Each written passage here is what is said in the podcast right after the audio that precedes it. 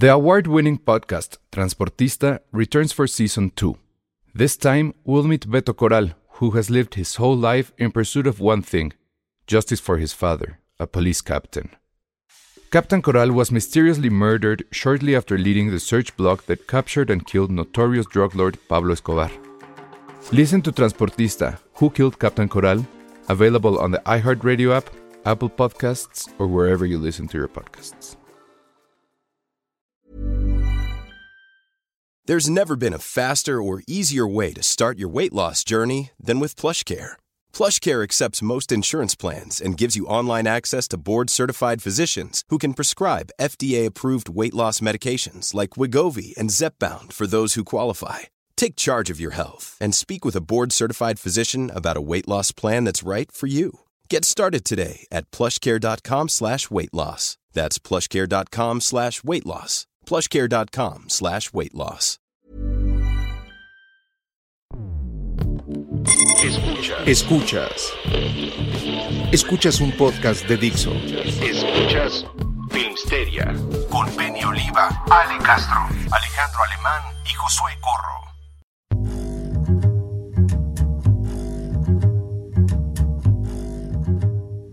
Bienvenidos a Filmsteria, el único podcast de cine que se fue casi completamente a Morelia. Eh, eh, Josué está allá, Josué está en Morelia, también está prácticamente todo Serie B va a estar allá. Hoy está Sí. con nosotros Monse, que Hola también se va a ir para allá, pero hasta el viernes, o sea, ya cuando estén escuchando este podcast, probablemente ella lo vaya escuchando camino hacia Morelia. Justo ahorita tiempo podcast que son 8, 8 y cuarto, estaba ya en la ceremonia de inauguración, estaba el gobernador hablando, tirando un rollazo durísimo, tengo entendido por ahí que Alan se salió y mejor fue a comprar palomitas. Sandra, Sandra que también estaba por allá quería unos nachos y yo les digo, bueno, pues sí, vaya, no pasa nada. La verdad es que no sé ni quién es el nuevo gobernador, pero bueno, ahí sí les falla. No, no, ni idea. Entonces, bueno. eh, ah, claro, le tengo que recomendar la banquita Wi-Fi a Monse. ¿Ya sabes dónde queda la, banquita Wi-Fi, No, Monse? ¿qué es no, eso? ¿No No, sabes no, qué es eso? nada. No puedo repetir esa historia porque luego pasan cosas, pero fuera del aire te contaré. Ok. Saraí ya está haciendo maleta que también va Sí. para allá. O sea, ya prácticamente me abandonan aquí. Estoy Ah, solo. pues ya ves.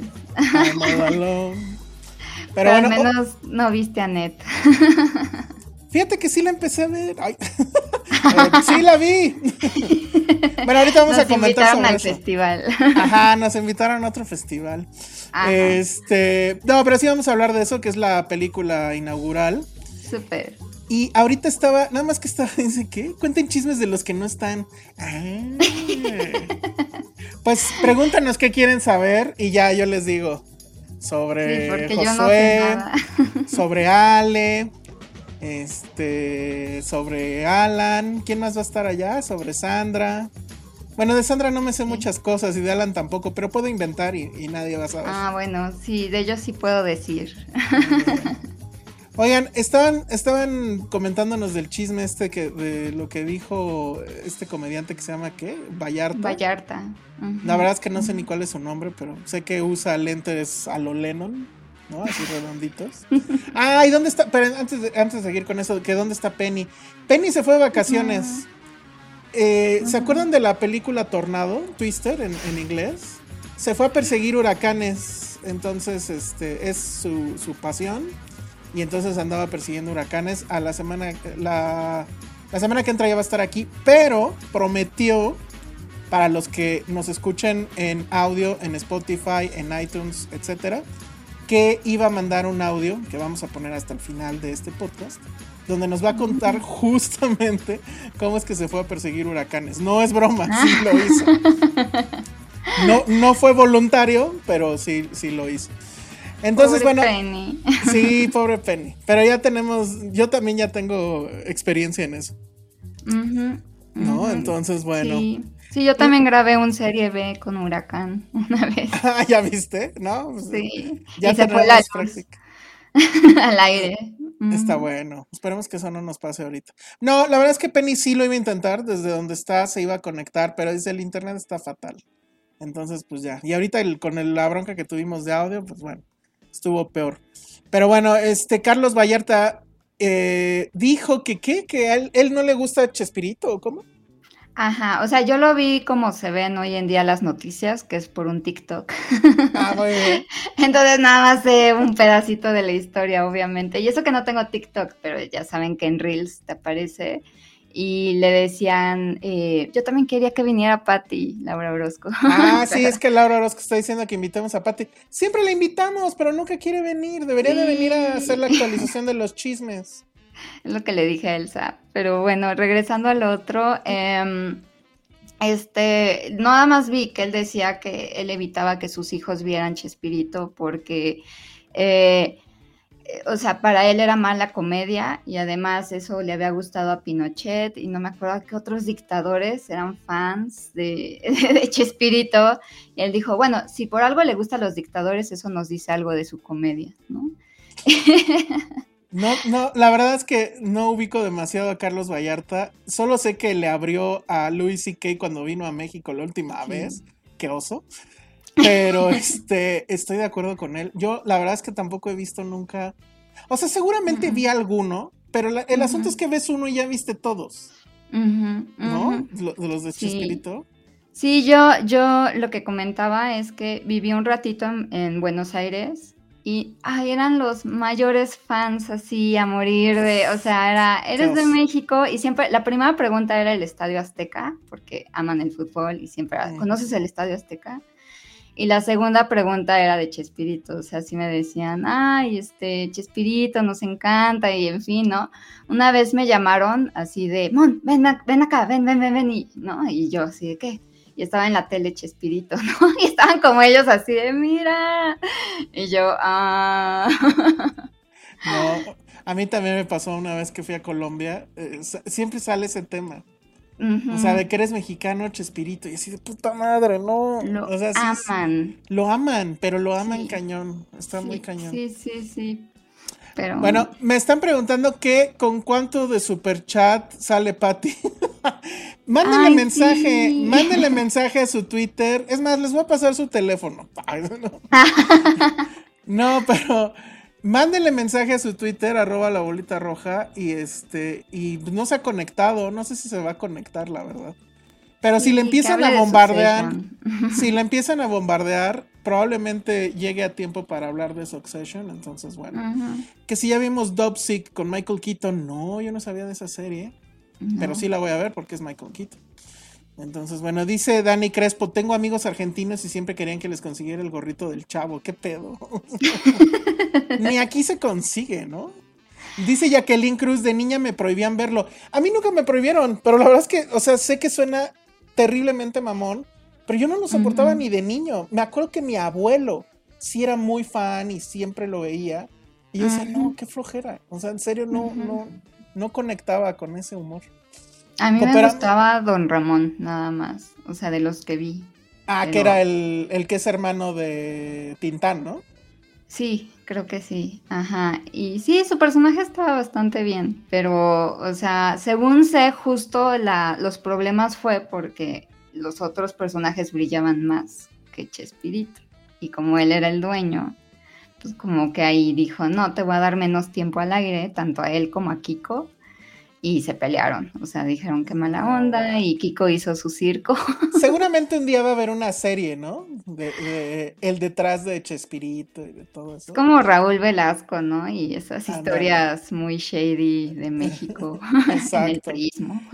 Exactamente. Dice Dani que si ya dijimos el intro. Ya, ya dijimos el intro. Sí, Que todo el mundo se fue a Morelia. Si tienes un amigo, dice Ismael Morelos, a la inversa, si tienes un amigo argentino, puedes preguntarle por las gatitas de porcel. Ándale, yo preguntaría por eso. Miren, ya se conectó Patty, entonces es el momento sí. de que la bombardeen y la traten de convencer de que se conecte. Antes de que se ponga la pijama, porque si ya se puso la pijama, ahí sí ya, ya lo veo muy complicado. Pero bueno, dice Patty que ella veía el chavo de niña porque era el único canal que agarraba allá en el cerro. Yo creo que esa es una razón por la que también es muy popular aquí en México. Digo, era el único canal que agarraba. Sí. De hecho, o sea, yo cuando lo vi, recuerdo que era como que iba a una cocina económica y estaba ahí en la tele, ¿no? O sea, era como, y pues ya lo veías, ¿no? Cintia Salmerón dice, claro que vendían el gorro, mi mamá me lo compró de niña, lo veía, pero yo ahorita no lo tengo. Vale, yo no, yo la verdad no, no nunca supe. Oye, bueno, me parece muy bien que estén bombardeando a Patty, está increíble. Ojalá su, ah, logren ablandar su corazón y se conecten. Sí. Muy bien. Bueno, pues entonces en lo que eso sucede, ¿qué te parece que aprovechando que ya viste, porque sí ya la viste, ¿no? sí, Annette. Annette. Y que ahorita justamente seguramente ya está empezando en, en, en este en Morelia. Me pues invitó los Carax, me dijo que sí quería, o sea, porque aprovechando que venía al país, que, sí quería. Te preguntó por Chespirito. Ajá, a cambio de que le pasara unos DVDs piratas de, Chespirito. te me pasó. a verla siempre. Muy bien, muy bien. ¿Y qué pues, tal? Yo puse un tweet que dije, em, no le va a gustar a Josué. Podría no haberme gustado a mí, yo no sabía que era un musical. Yo sí sabía, pero no creí, o sea, como que estaba escéptica de que fuera un musical. Dije, sí, claro, un musical, ¿no? O sea, va a tener números musicales, ¿no? Pero no, sí es un musical musical, o sea, un musical tal cual. Y sí, que no hay, que no hay, este, ¿cómo se llama? Diálogo, casi no hay diálogos. Más bien hay monólogos, eso sí hay mucho. Y este, pero prácticamente todo está cantado, tal cual casi todo. Está, está impresionante. La verdad, eh, a mí me duele mucho decirlo porque creo que aquí estoy sola, porque busqué tweets y busqué críticas y todos amaron a Adam Driver y a mí no me gustó. O sea, no canta, no, o sea, estaba así de, ¿por qué? O sea, o sea, era como el, el, o sea, Marion Cotillard, ¿no? Estaba como muy arriba de lo que él estaba en las canciones. Ay, no estoy, bueno, no sé, es que ¿Quién sí, te digo que estoy sola. ¿Quién soy yo con esta voz para juzgar a Adam Driver? con esta cara, ¿no? bien. O sea, pero yo siento, o sea, a mí me, me, me quedé en la película porque Adam Driver, ¿eh? O sea, no, o sea, siento que él sostiene todo. Y además, bueno, creo que tiene el personaje más interesante. ¿De qué va Annette? Pues es eh, una pareja eh, de vaya, de la farándula, ¿no? Lo, que ya sabemos, o sea, es como una, este, mm, una réplica de estas parejas que ya hemos visto, tipo Brad Pitt, Whitney Paltrow, Jennifer Aniston, etcétera, ¿no? Que en la farándula empieza a haber un gran hype por ellos. Eh, según yo, Adam Driver es una especie de como estando, pero tipo Bob Burnham, ¿no? Así como, como que tiene su show donde hace su monólogo y un poco de stand-up. Y ella es cantante de ópera y como, como de Hollywood o algo así. Y eh, vamos conociendo cómo se va formando esta pareja y empiezan a tener poco a poco algunos problemas. Eh, digo, ¿por qué se llama Net? Sí o no. o sea, es que no sucede tan al inicio, pero... Ajá, pero sí es parte del... sí, o sea, eh, se llama la película Net porque tienen una hijita que se llama Net, ¿no? Y em, y bueno, giran muchas cosas en torno a ese nacimiento, ¿no? Y este, y, comienza siendo una historia de amor, después se vuelve una historia de suspenso, o sea, tiene de, varias cosas. El, el mito sale a relucir en algún momento, que eso está muy, muy interesante. Ah, el que sí me sorprendió fue este chavo de The Big Bang Theory, qué bien lo hace. O sea, yo lo vi y dije, ¿qué hace ahí? Y, parece que sí toca el piano, ¿no? Ajá, y conduce, conduce la, la orquesta. Yo dije, wow, o sea, él sí me sorprendió mucho, él, él está muy bien. Y, y, sí, o sea, las canciones están buenas, o sea, la verdad. es que eso fue, o sea, extrañamente, las canciones tengo entendido que la letra es de él, o no sé si todas son de él, o la gran mayoría son de él, mm. de Leo Caraz, pero está también ahí este, esta pareja de músicos, los, este, Spark Brothers. Exactamente. Que de hecho en el festival va van a pasar el documental de Edward Wright sobre, este, sobre ese grupo. Y entonces, a, lo La La Land, la película empieza con el, ¿cómo le llaman? El, el, el showstopper. O sea, este momento donde todo se detiene y que todos van a cantar. Entonces es como una presentación de, de, personajes. Y es un plano secuencia muy a lo Leo Carax, porque le encanta eso, ¿no? Entonces, eh, un plano secuencia no tan complicado, creo yo, para los estándares de ahorita, pero está bonito, está lucidor, porque empieza en un estudio de grabación, salen y están en pleno Los Ángeles, no sé qué calle será, pero bueno, ahí están todos y ahí es como empieza. Y la verdad es que sí fue como de, ah, you got my attention. y, y, así va. Hay momentos donde a lo mejor, y, y, yo que la verdad no tengo, pues no, no me encantan los musicales, pero sí me gustan algunos y los que me gustan usualmente me gustan mucho.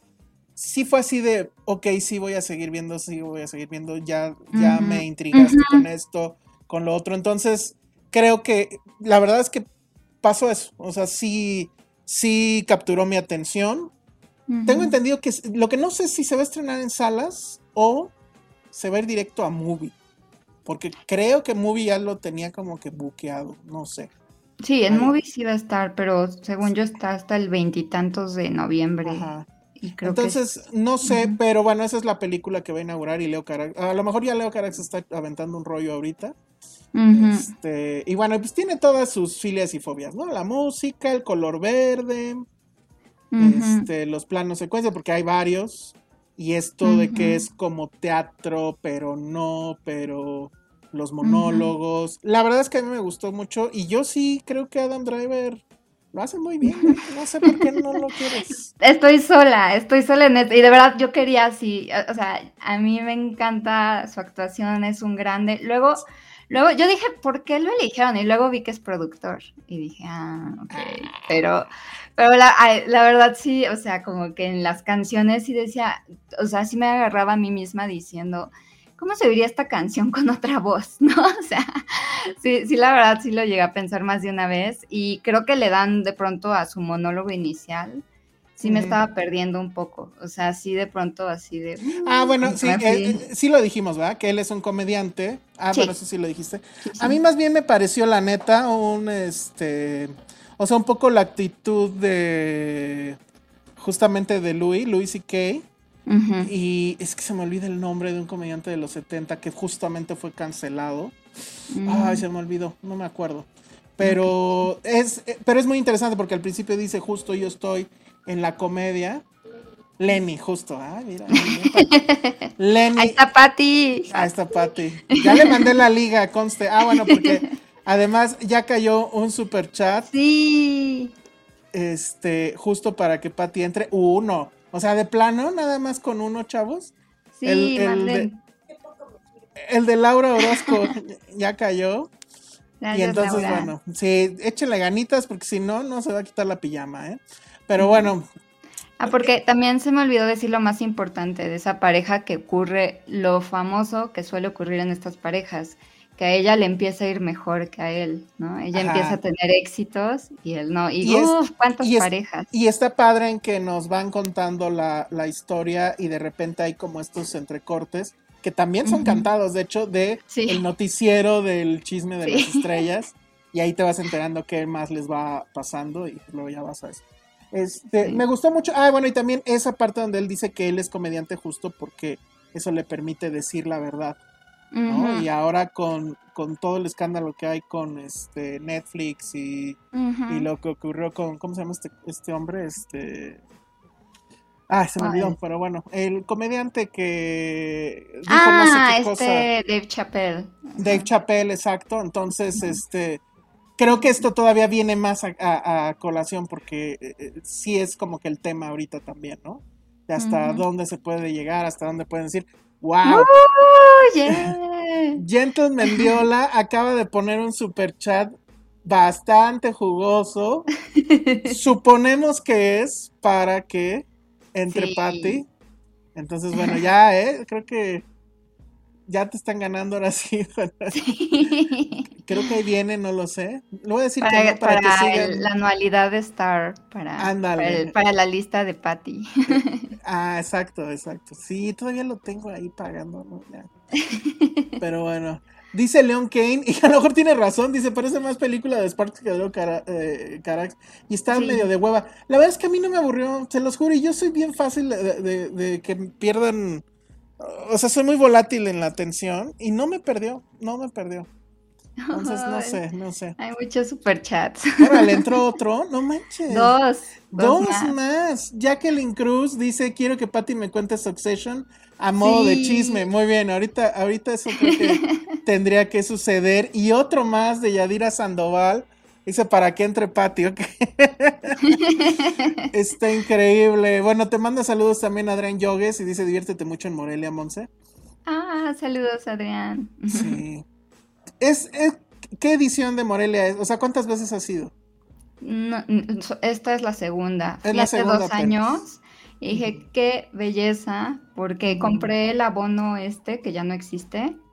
¿Ahí que- no existe? Híjole. No, bueno, en este no hubo. Hay un cinebono, pero es como para, solo se venden taquillas de Morelia para los de Morelia y creo que te incluye cuatro películas. O sea, no, no te incluye nada. Y el otro, el de hace dos años, te incluía un montón de cosas. Era como cuatro películas al, al día, prácticamente lo mismo que la prensa. Sé que había quejas de la prensa porque era idéntico el, el, el cinebono de ese entonces al de la prensa, que era cuatro Sí, películas. porque era la, la fiesta de inauguración. La fiesta de inauguración, los eventos, todas las Los e- entrevistas, los los eventos, sí, que me dio mucho coraje no estar para el de James Ivory, porque lo amo. Y, am, y sí, me incluyó la, la fiesta justo. Y ahí me regalaban, eh, bueno, no me regalaban porque venía con el precio, pero te costaban 15 pesos los hot dogs y las palomitas. Órale. No, pues Sí, era y súper una cerveza al día. Eso no Sí, lo tiene ni la bien. prensa, ¿eh? Sí estaba No. mejor que el de la prensa. súper bien. Y yo dije, wow, ¿qué es esto? Y dije, voy a ser muy feliz, cada año voy a comprarlo y voy a venir. Y llegó una pandemia. Oigan, eh, Dani Crespo ya también dio super chat para que Patty entre. O sea, sí fue abrumador. Y entonces aquí con ustedes, Patty. ¡Eh, Pati! Ahora que tengo que hacer bailar, ¡Qué popular No. eres! también estoy abrumada. Pues mira, queremos hablar, que- queremos hablar de Succession. Sí. Ya dijeron Ajá. por aquí que quieren que cuentes Succession, pero como si fuera chisme. Pero sí, eso, es eso, es chisme. Sí, Es, sí. es, es, digamos que si, el, si lo trasladamos a la vida real, ese chismesazo saldría en la quien. O sea, ¿e- ¿están de acuerdo? A ver, Sí, o es familia mexicana peleando por el terreno, ¿no? De la abuela. Eh, Exacto, es, están peleando por el terreno, por el, o sea, todos nos son familiar y a todos nos tiene atrapados porque Binder, tal cual. No, no importa que sea el terrenito. Bueno, no, en mi casa no. Muy bien. hermanito Oye, y yo nos llevamos muy entonces, Si quieren, empezamos con Succession. Sí. Y luego, este, pues igual la gente va a querer chismes del- de la farándula y así.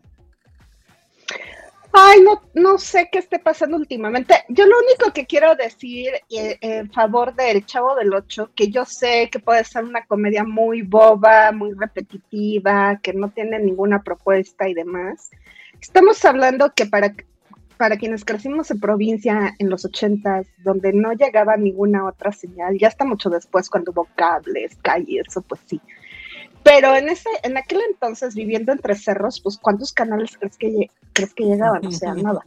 Entonces, ahorita no se me hagan los in- in- los detergentes y únicos Ah, y no, detergentes no, porque no, porque no manchen, o sea, todos crecimos viéndolo y al menos vimos uno. Claro, Al menos sí. vimos uno. y, este, sí. y, y, y los gags, y los gags forman parte del léxico No, nacional. No, no. Ahorita es de, ay no, fue chido el chavo, pero ¿tengo o no tengo razón? O sea, ahí está. Que, que la gente diga. Pero la verdad es que creo que yo nu- nunca he usado una de las frases.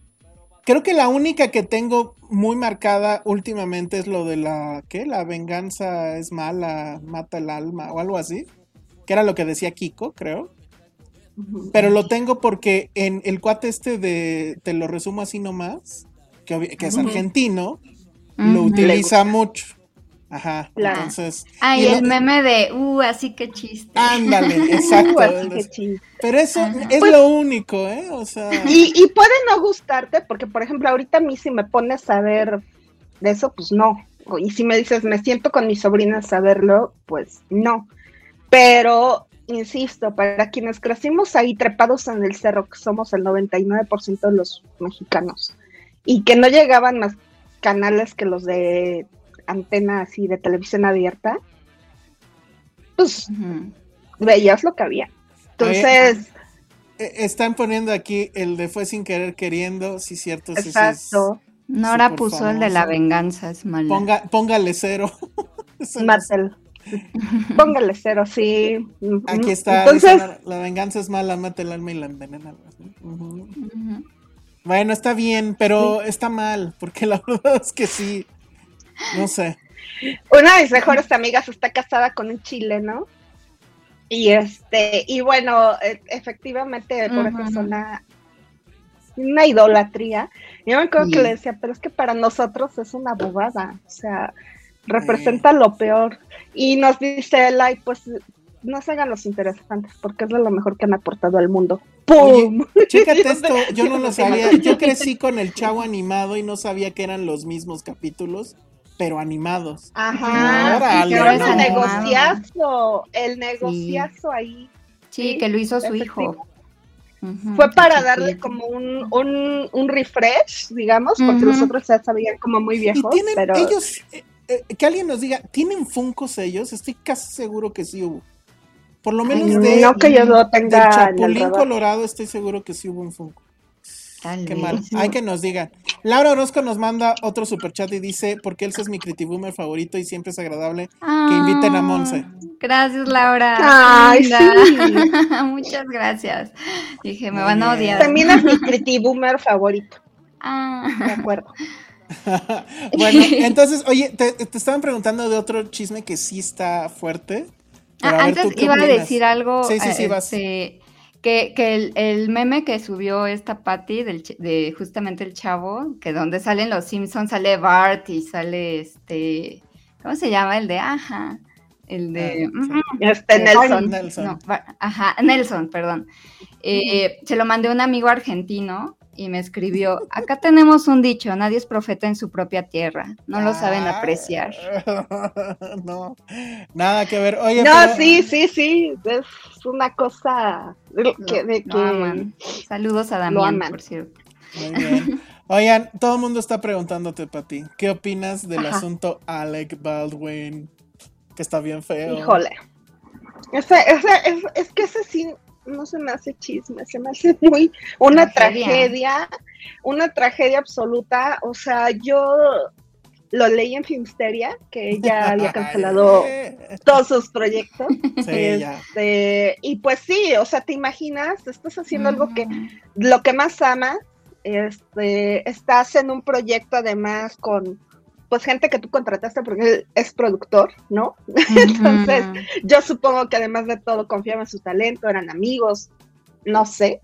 Y sucede ese terrible accidente y, y evidentemente, pues sí, está cañón además que pase eso a, a esos niveles. O sea, sí me sorprende que pase todavía. Ya lo, vi, lo vivimos con Brandon Lee, digo, Sí. es impactante y efectivamente te pone a pensar cómo es que les va a las películas de bajo presupuesto. O sea, Que aquí, ¿cuántas? tú te sabes que, eh, cuándo pasó, porque también hubo un caso en México, ¿no? Alguien me dijo justo ese día en Twitter. Sí, con el hermano de, de Palomo, este, que sí terminó en la cárcel. No me acuerdo cómo se llama su nombre pila, pero el hermano de Palomo sí, Le pasó terminó en la cárcel, efectivamente, porque accionó su arma y era un arma real, entonces, bueno, las balas. Y, Y luego sí, la, la, la víctima, la, la persona que murió es... Ah, Flavio Peniche, Flavio tienes razón. Peniche, sí, dice no sé por qué 85. Palomo, exacto. Sí, sí, sí. Este, Sí. y, la- y bueno, la directora de fotografía, que es la persona que murió, aparte era el tema de que ella venía, creo que de Rusia, algo así. Creo que sus papás sí eran norteamericanos, pero ella había nacido allá o se Migrante. había, o se había pasado la mayor tiempo de su infancia allá. Ajá, ya regresó acá y pues estaba en una carrera que pues sonaba prometedora. Tenía muchas películas indie y este iba a ser como que su primera película ya Oh. comercial y demás. Qué Este, doloroso. Su Instagram, pues ahí quedó, ya saben, cuando son fotógrafos, lo- los Instagram de los fotógrafos son Mm, usualmente Sí, bastante son una increíbles. belleza. Ajá. Y, Sí. y bueno, pues ahí se ve que ella, creo que sí, la última foto justo era la foto grupal de toda la producción, incluyendo actores, Oh. este, con Alec Baldwin ahí al frente eh, en un set de la, de la película. Entonces, pues sí, Ujú. estuvo fatal y ya Alec Baldwin ya dijo que, que efectivamente, pues sí, o sea, por lo pronto sus proyectos ya adiós. Y ujú. pues yo creo que sí va a ser una pausa muy, muy larga antes de pensar en regresar a hacer algo, porque pues es que como No, bueno, es que de, de reponerte de algo así es... Sí, no. Bueno, Monse nos puede decir mejor lo que implica, ¿no? Eh, psicológicamente, ¿no? El- el- ese tema, pero... Y, y sí, qué tragedia, además por ella, Sí. que...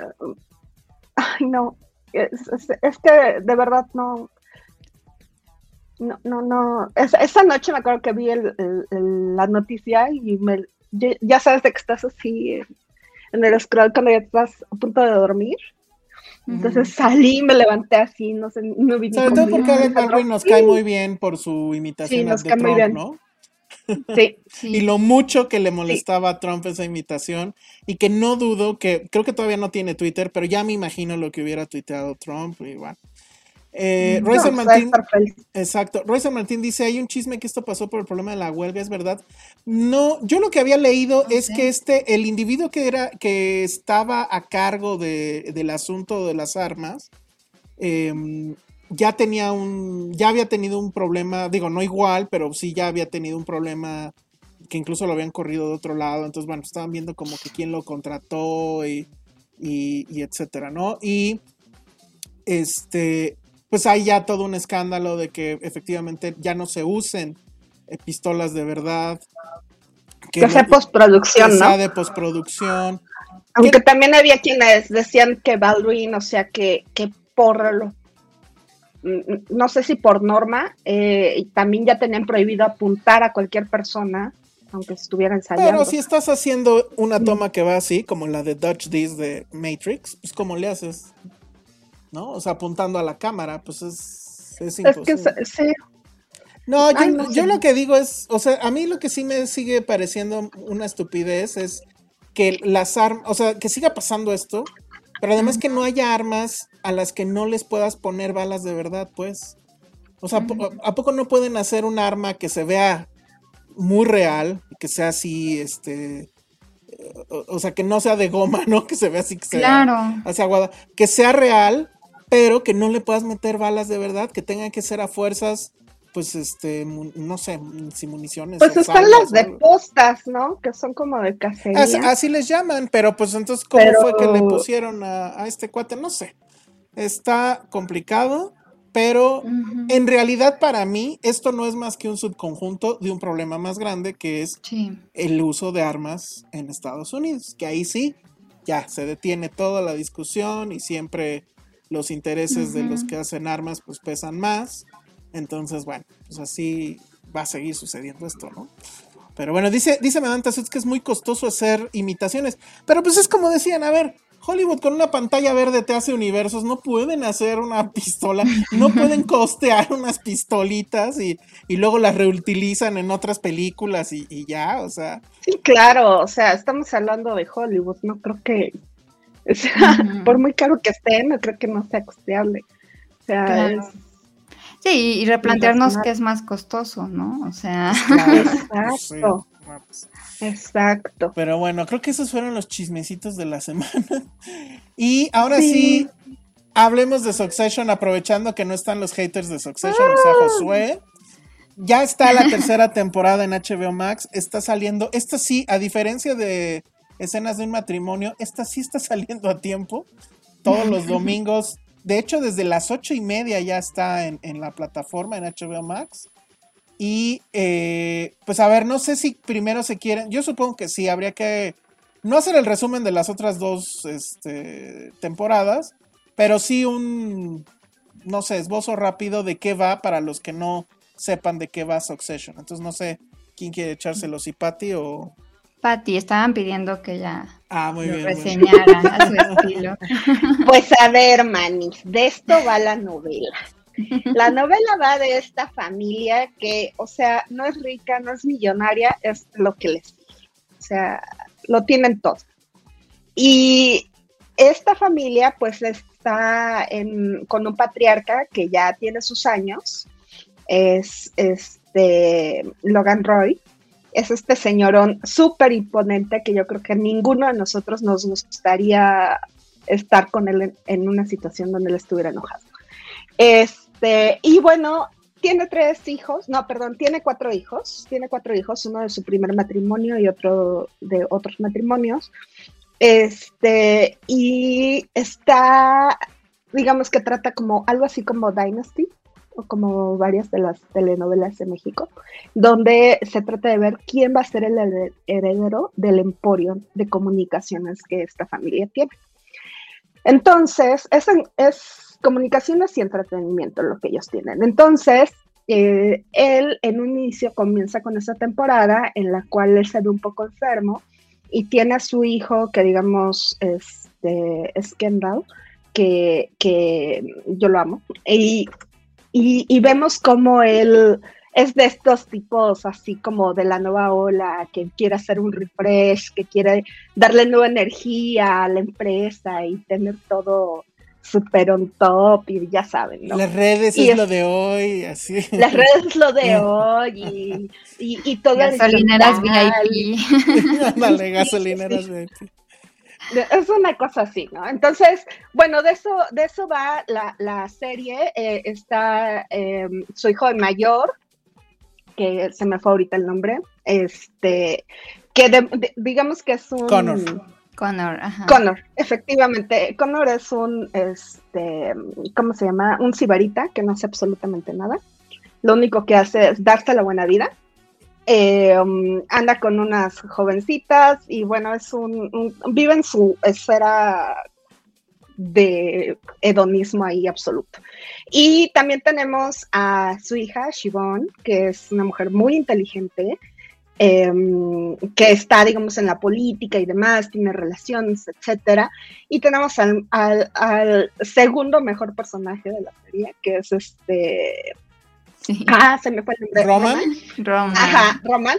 Roman, que es de verdad el cínico, el, la oveja negra, el vicioso. Digo, bueno, todos tienen ahí sus vicios, pero este sí es cínicazo, hecho y derecho, y me encanta. Me encanta, es divertidísimo. Además, lo hace fabuloso. Es Kieran Culkin, el Kieran Culkin, de Macula. Culkin. Ajá. Entonces, bueno, es esta familia completamente disfuncional, tal cual arrebatándose la chuleta, cuando el papá todavía ni siquiera se ha muerto, ¿no? Entonces, pues están en eso y el papá, que tampoco es una, víctima allí, es este señor que de verdad es matar o morir. Entonces lo aplica incluso con sus propios hijos. Y bueno, aunque a José le choque, pues sí, efectivamente sí tiene mucho de Shakespeare, tiene eh, bastante de, de, este tipo de dramas y este tipo de tragedias, pero también te diviertes como no tienes una idea. O sea, yo cuando vi la primera temporada fue tal cual porque leí ahí a dos personas que este, aprecio mucho sus recomendaciones, que Fernanda Solórzano y Ernesto Díaz Martínez, que estaban comentando de ella. Entonces fue cuando me llamó la atención y me la aventé así, pero creo que fue en una noche, o sea, y ya la segunda ya la tenía yo este, comenzada y sí la empecé a ver semanalmente, pero estaba que no podía. Y le decía yo aquí a este señor que la viera conmigo. Y como todo lo que le recomiendo, no me hizo caso. Ya hasta que todo el mundo decía, ay, Succession, Succession. No tenía tiempo. Ajá.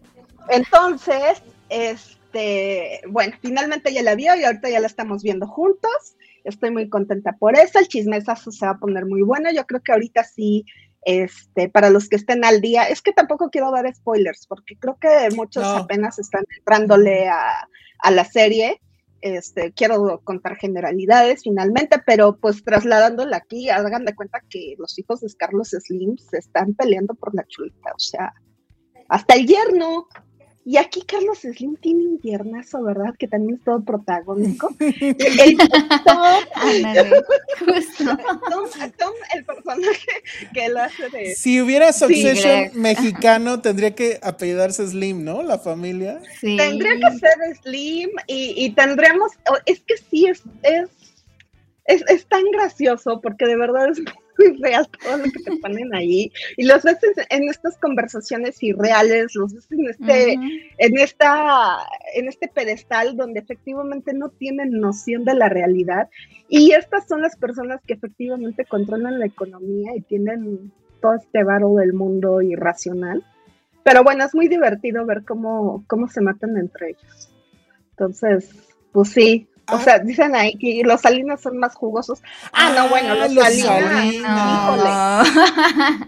Es que los salinas no pelean por dinero, pelean por poder y eso está más cañón. Que bueno, aquí también en realidad están peleando por poder, ¿no? El poder obviamente Porque dinero ya tienen. Ya lo tienen, o sea, ya son herederos, ya podrían irse a vivir la vida loca sin ningún problema. Pero justo el tema es el poder por un lado y por otro lado eh, el asunto del papá y que ahorita vamos a ir, alguien ya pidió aquí un análisis psicológico de quién, de, de Roman. Ah. Y es que justo a mí, a mí me ganó la, la, serie por dos razones. Primero, por cómo este hace esta, este retrato de los hiperricos, ¿no? O sea que la verdad ya ni siquiera nosotros tenemos idea de cómo pueden ser de todo lo que pueden tener y de todo lo que pueden lograr con tener ese, ese nivel de dinero, ¿no? O sea, es una cosa que pues sí, la verdad, francamente, creo que ninguno de los que estamos aquí, y perdón, incluyo a los del chat, ojalá haya un supermillonario en ciernes por ahí y que nos contrate o nos patrocine o algo, pero creo que nunca vamos a saber de, ese tipo de poder y de, y de, ese tipo de dinero. Pero por otro lado, pues creo que la gran estrella para mí, pues es el patriarca, es este Logan Roy. Y Brian Cox es, creo que, el actor ideal para interpretarlo, un hombre con tremenda autoridad. Nada más ahí les va, uno de sus primeros papeles en cine fue justamente ser Hannibal Lecter. Él fue el primer Hannibal Lecter en la película este, Dragón Rojo, creo que se llamaba, que fue la primera adaptación que se hizo de todas estas novelas donde salía Hannibal Lecter. Él era, eh, él era el eh, Hannibal. Y bueno, pues tiene una carrera muy amplia en teatro y demás, pero aquí lo hace increíble. Creo que es un papel que, que lo tiene tatuado en la piel. Y como yo se los había dicho en otras este, emisiones, para mí es eh, eh, Daddy Issues, este, la serie, ¿no? O sea, sí me da. A la máxima potencia. A la máxima potencia, sí. Completamente. Sí, me da mucho miedo este personaje. Y Mommy Issues también con Roman, ¿no? Roman sí. los Mommy Issues están ahí presentes, nada más que están un poco más. Bueno, no son sutiles, tal vez no son tan notorios porque tenemos esta figura imponente del padre, que, efectivamente viene y mata todos los tramos. Pero también hay mommy issues ahí muy, muy, muy presentes en todos. O sea, las mamás no están presentes de ninguno. O sea, las vemos ahí, pero las vemos distantes, las vemos que completamente se dieron ante la figura paterna, que abandonaron a los hijos y que estos están carentes absolutamente de, de cualquier amor y ternura y pues por eso se andan despedazando entre ellos, ¿no? Pero, y bueno, con Roman, que efectivamente le, le gustan mayores, Entonces, es una maravilla, ¿no? Todo lo que estemos ahí de, de, de, Edipo y demás. Entonces, pues, es, maravillosa de ver, es muy gozosa.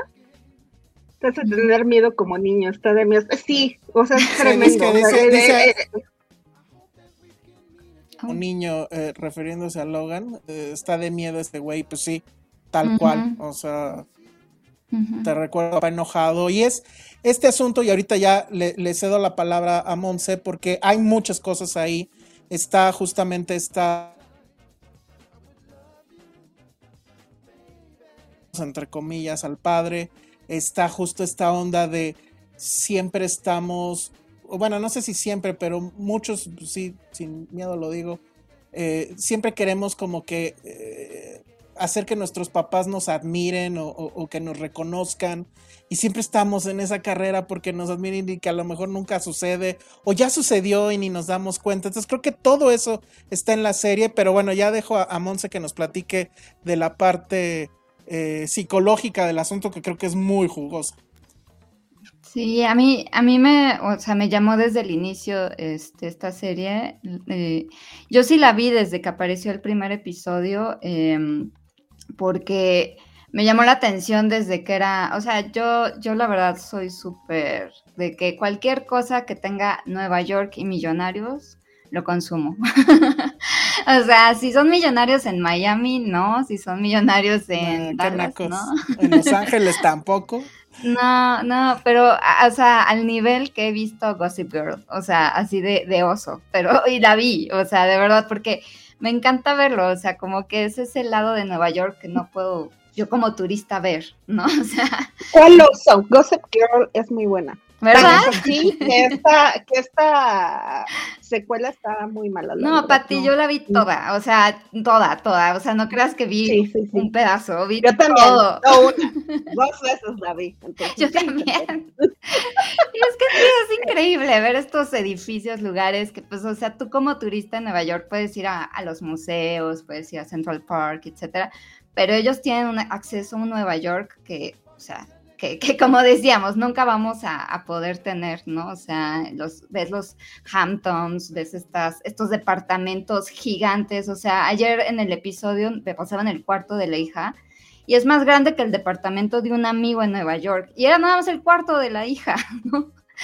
Pero, pero bueno, regresando al otro, eh, desde el inicio yo dije, ah, me llama la atención. Me acuerdo que veía los cortos comerciales porque en ese entonces no tenía HBO Go, entonces estaba viendo el canal de HBO y estaba yo viendo, creo que era Big Little Lies, como que lo estaban anunciando.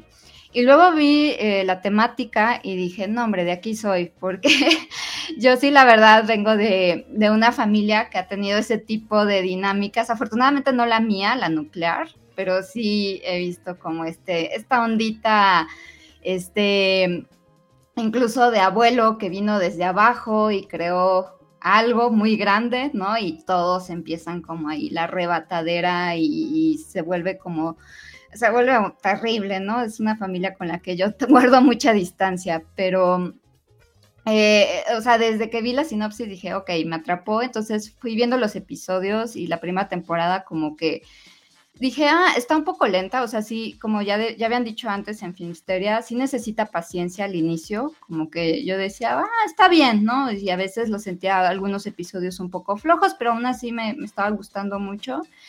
Y luego ya en la segunda como que empieza a subir el tono y yo creo que esta tercera agradeces todo lo que esperaste porque dices, wow, o sea, ya gracias a lo anterior que vi, ahora todo tiene, todo, cada, cada jugada, cada mirada, cada mensaje de es que Incluso yo desde la segunda sí ya noté, efectivamente la primera es un poco como lenta, aún así me gustó mucho, o sea, era es, es, adictiva, digamos. Sí. Y, y ya la segunda sí es una cosa tremenda, o sea, de que le gritaba yo a la tele. O sea, e, el final de temporada, la segunda temporada, sí, yo grité, o sea, aplaudí, me paré y todo, súper emocionada. O sea, efectivamente este, este nivel de emoción, ¿cuándo fue la última vez que lo sentí en una serie? Creo que fue con Breaking Bad, puedo decirlo, o con Mad Men.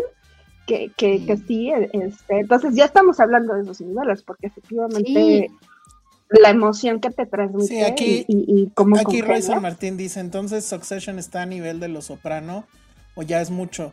No sé si está al nivel, pero definitivamente están en el mismo cajón. O sea, creo que ya se ganó eso o va para allá, efectivamente. Depende mucho qué pasa en esta tercera temporada y en la cuarta, que ya es un hecho que va a suceder. Yo ya no sé si esto va a, o sea, no sé, tendrían que dar un giro ahí loco, no sé como para llegar a una quinta. Yo creo que ya en la cuarta ya tienen que acabarlo. De hecho, no sé cómo va a acabar esta, pero yo creo que sí, ya la cuarta tendría que ser la última.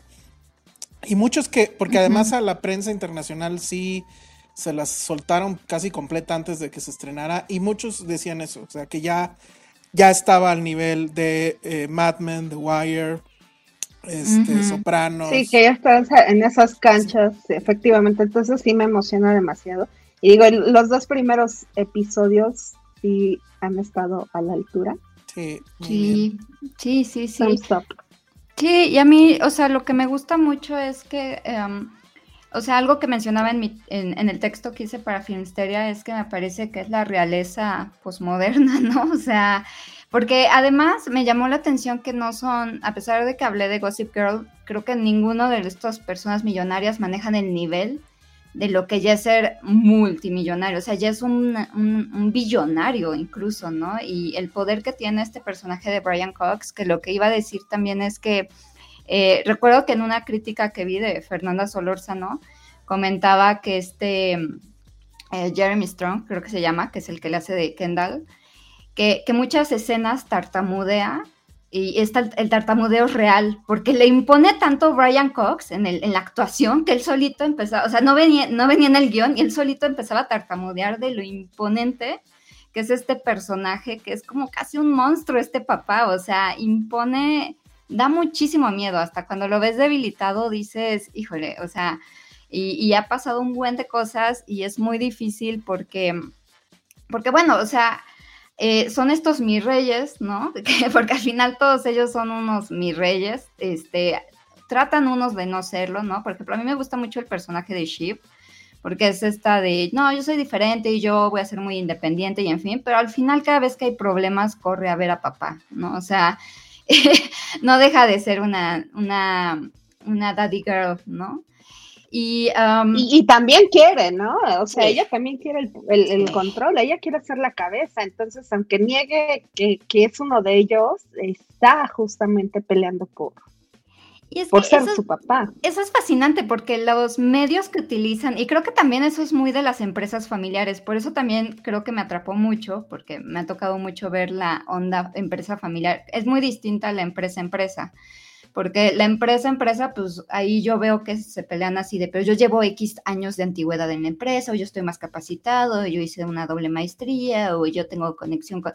Y aquí con los hijos es una cosa de, de, ah, Sheep, por ejemplo, se pone mucho en una onda de niñita, ¿no? Este, Roman es el como el bufón, ¿no? Y es el cínico, y Kendall es como el, el, el bien portado, ¿no? O sea, como que cada uno usa sus roles de niño, o sea, de, familiares que vemos en todas las familias que existen y que eso te puede hacer CEO de una empresa, ¿no? O sea, y que cambie el panorama de economía mundial, porque las decisiones que toman estos mis reyes, a pesar de que los vemos patéticos, mis reyes y todo, destruyen empresas, cambian la bolsa, o sea, de valores, hacen desastre y medio. Por eso yo decía que es como la realidad.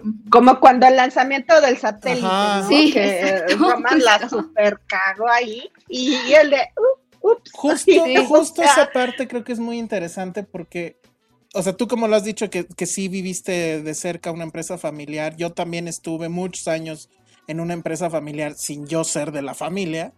Y hay dos cosas que sí están muy bien retratadas. Primero, justo eso, ¿no? El, ah, ¿qué crees? Mi sobrino ya se tituló, ahí viene y él va a ser el jefe.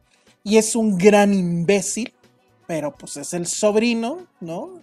Y entonces pues ya jódete.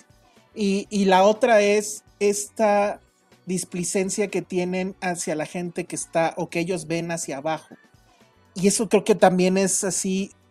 Yo, yo lo he vivido así de estar en reuniones súper importantes donde no guardan ni siquiera un mínimo de seguridad en lo que están diciendo, pero como creen que el mesero o el de sistemas, como era mi caso en esa ocasión, pues no, no contamos o no sabemos o no, o no entendemos, dicen N cantidad de cosas que podrían destruirlos, pero pues les vale madre porque pues no ven hacia abajo, ¿no? Nunca. Y entonces eso, y que va muy ligado a lo que va a suceder también en la serie, está, parece mentira, parece, alguien me decía que es que esas cosas no pueden pasar, claro que pasan, por supuesto que pasan. Claro. Y, es, y eso es lo bonito también de la serie.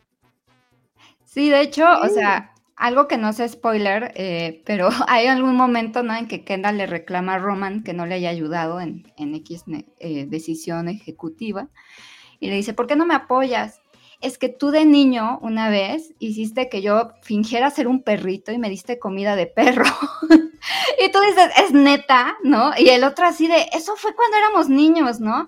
No, no, y yo te traigo rencor por eso y ahora por eso no apoyo esta votación. O sea, una decisión grandota en una empresa, nada más porque él de niño se acuerda que eh, lo encerró en la jaula del perro y le dio comida de perro cuando eran chiquitos, hermanos típico de hermano mayor hermano menor, ¿no? E incluso va con los otros, porque me da mucha risa que va, Shiv, Connor, ¿verdad que él me hizo esto, no? Y ellos, sí, pero a ti te gustaba. No, no es cierto, a mí no me gustaba, ¿no? Es como, me encantan esas porque es muy típico. A mí sí, eso es, eh, Ajá. Es, es, fabuloso. Pero además, pero además yo hubiera pensado que ese tipo de rencores eran una cosa muy mexicana nada más. Y no, resulta que al parecer es desgraciadamente universal. Y si es una estupidez cuando alguien te sale con una cosa que hiciste hace no sé cuánto y así de, no, porque cuando niños me dijiste tal o hiciste tal chiste o lo que sea y así de, ay, no, bueno. Pero ahí está también y sí, afecta y, y, y, como juego de dominó, pues va afectando a muchas vidas y pues una tontería de ese nivel, de, de, de terapia, ¿no? Sí, sí, sí. Y pues de lo que preguntaban de este Roman, pues, o sea, más o menos, eh, algo, algo, justamente Raúl me invitó al de, este, a su programa de política ficción y hablábamos del acoso laboral en, en The Assistant. Y, una pregunta que me hacía este Raúl es, eh, oye, ¿y por qué? ¿Por qué esta gente tan poderosa hace esto, no? De acosar. Porque, o sea, son millonarios, ¿no? Que podrían, eh, digo, Roman no es como propiamente un acosador, pero sí tiene sus parafilias, ¿no? Y dices, ¿por qué no? ¿Por qué se da tanto en empresarios que los vemos en sectas, en como estas como eh, lugares de casas tipo orgías, tipo, este, ¿cómo se llama la de Kubrick? Se me fue horrible el nombre, este...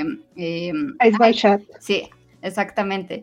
Eh, o sea, se da mucho en millonarios y, es esta cosa de que de pronto hay como esta perversión en el hecho de que no tengas límites. O sea, se supone que lo que a nosotros todo el tiempo nos detiene es pues la cultura, la sociedad, la crítica, la falta de dinero, este, miles de cosas tenemos de límites para no romper como las reglas. Pero estos millonarios, justamente al sentirse tan llenos de poder, ¿no? Es como de, yo decía, pues pueden comprar así la, la, la, como, como Connor, ¿no? La novia así, girlfriend experience y ya. Pero muchos tipo Harvey Weinstein, ¿no? O sea, no, se van a, la, a lo que tiene que romper reglas porque eso los hace sentir más poderosos, ¿no? Y como miren, o sea, hasta dónde me lleva.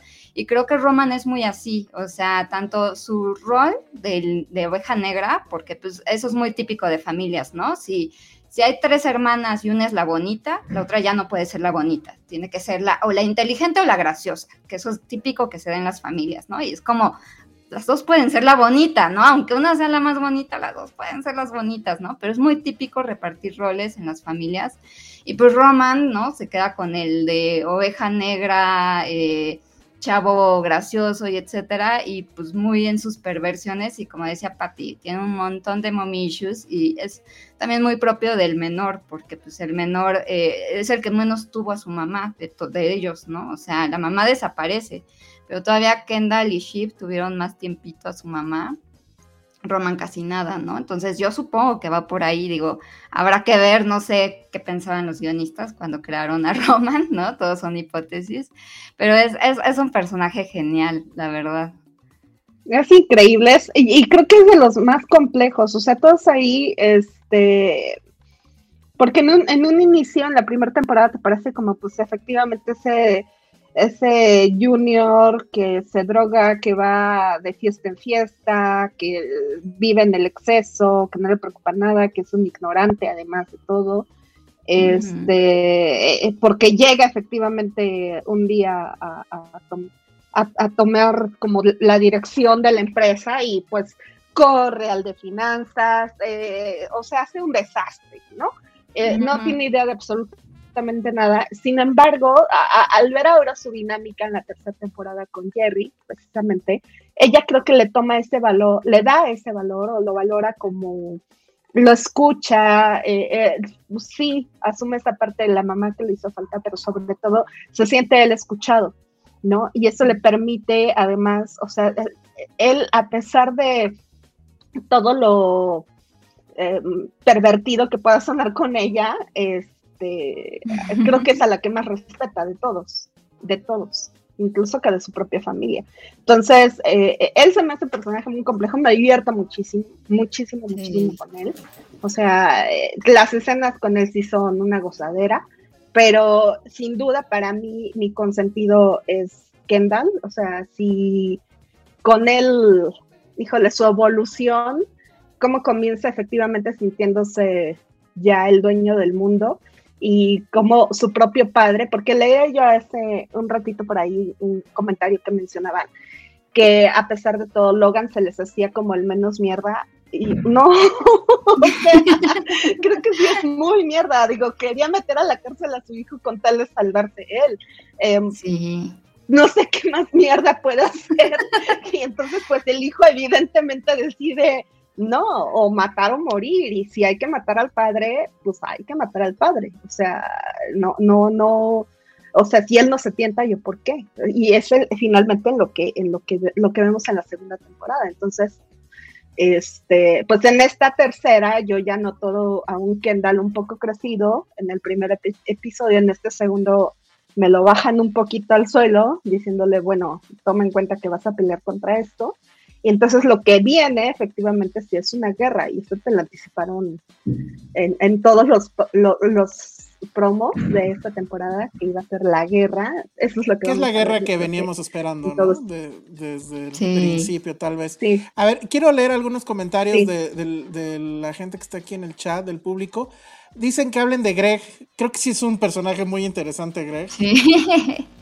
Yo creo que eh, Greg entre él y la dinámica y de Tom, híjole. Sí, sí, sí. Son como los tres chiflados. a ver quién es Greg para quien no. Ah, Greg es, es tu pariente pobre del amor. totalmente. es, es, el primo de ellos, ¿no? Es este nieto de el hermano de, de Logan, de Logan Roy. Y creo que... Están peleados, Exactamente, ellos dos que tiene él, él, tiene su código, ¿no? O sea, él, aparte es bien socialista, el hermano de Logan, ¿no? Y tiene su código, pero es muy chistoso porque al mismo tiempo pasa también algo que de pronto yo veía en familias que se pelean, se amenazan de muerte y todo, pero son fieles entre ellos. Hay como un código también entre ellos, ¿no? De yo sí te destruyo, pero si alguien más llega a destruirte, pues somos familia, ¿no? Entonces, un poquito como El infierno, no sé si se acuerdan de esa película que es de, narcotraficantes, que, este, que, que, de pronto matan al primo eh, de uno de ellos porque el hijo del, narco mayor es gay y, matan al primo y le, le, dan unas patadas y dice, ah, a ver, a ver, a ver quién habla es el putito, ¿no? Respeta a tu primo, por favor, ¿no? Pero yo así de lo acaban de matar, ¿no? O sea, como en esta cosa muy florida mexicana, pero que también creo que pasa en estas familias de poder, de, de pues sí, nos matamos entre nosotros, pero también hay que respetarnos, ¿no? Porque somos familia. Pero bueno, regresando a Greg, eh, yo creo que también es como, Greg nos sirve como punto de vista de nosotros, ¿no? O sea, como eh, yo cuando escribí mi texto traté de no leer este otro que hay en Femisteria que está buenísimo, que hizo esta Concepción Moreno. Dije, primero voy a escribir el mío para que no, no me vea así como de, ay, este, este me, me dé tentación copiar algo, ¿no? Entonces hice el mío y ya después leí el de ella y está padrísimo porque ella decía, es que son problemas que nunca vamos a tener nosotros, ¿no? o sea, nada más los ves en, en la serie, pues los vas a, los vas a ver como audiencia. Y creo que Greg nos sirve para hacer nuestro punto de vista de wow, o sea, cómo toman estas decisiones y qué están haciendo y cuando vas, o sea, como, como toda esta cosa de Pero Greg, también, además, es como súper ingenuo, súper...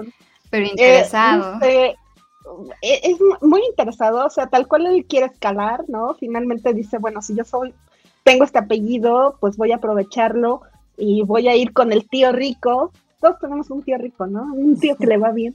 Entonces, pues dices, pues voy con él para ver si me echa la mano, que me dé una chambita o algo así. Entonces, eh, a él le abren la puerta y, y, realmente Logan le abre la puerta para joder a su hermano, realmente. O sea, no, no es porque diga, ay, sí, bienvenido. Pero, pero no está, o sea, empieza siendo, o sea, dirían las mamás, no está maleado.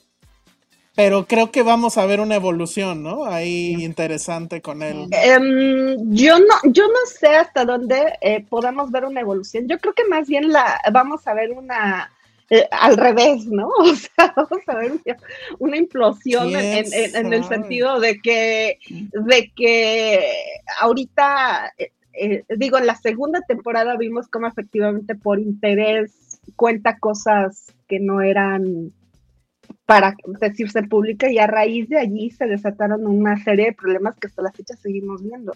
Entonces, eh, eh, él, él es cierta raíz de, de, de, algo de los, de, los problemas, pero creo que es por, por su ingenuidad, o sea, estamos hablando de un personaje que quería hacer entrega de recepción de unos tweets.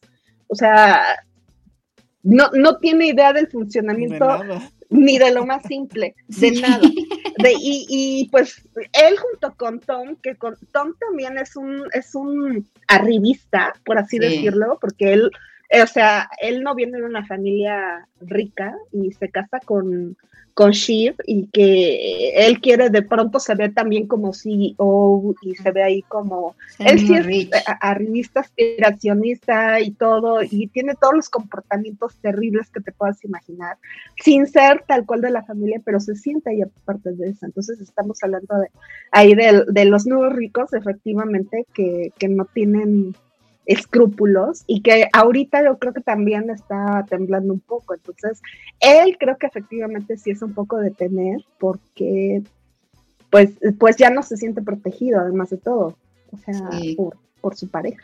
Oigan, a ver, déjenme, leo, porque ahora sí hay un chorro de comentarios. Dice Mauricio Camacho, los guest stars siempre están de lujo, Holly Hunter, Alex Skarsgård, Adrian Brody, que van a estar en esta temporada. Eso eh, efectivamente es muy bueno también de la de la serie. Dice Berenice García, yo trabajé muchos años en una empresa que asesora a empresas que quieren hacer su proceso de sucesión y esos problemas son 100% reales. El 90% de las empresas familiares truenan al pasar a la segunda generación.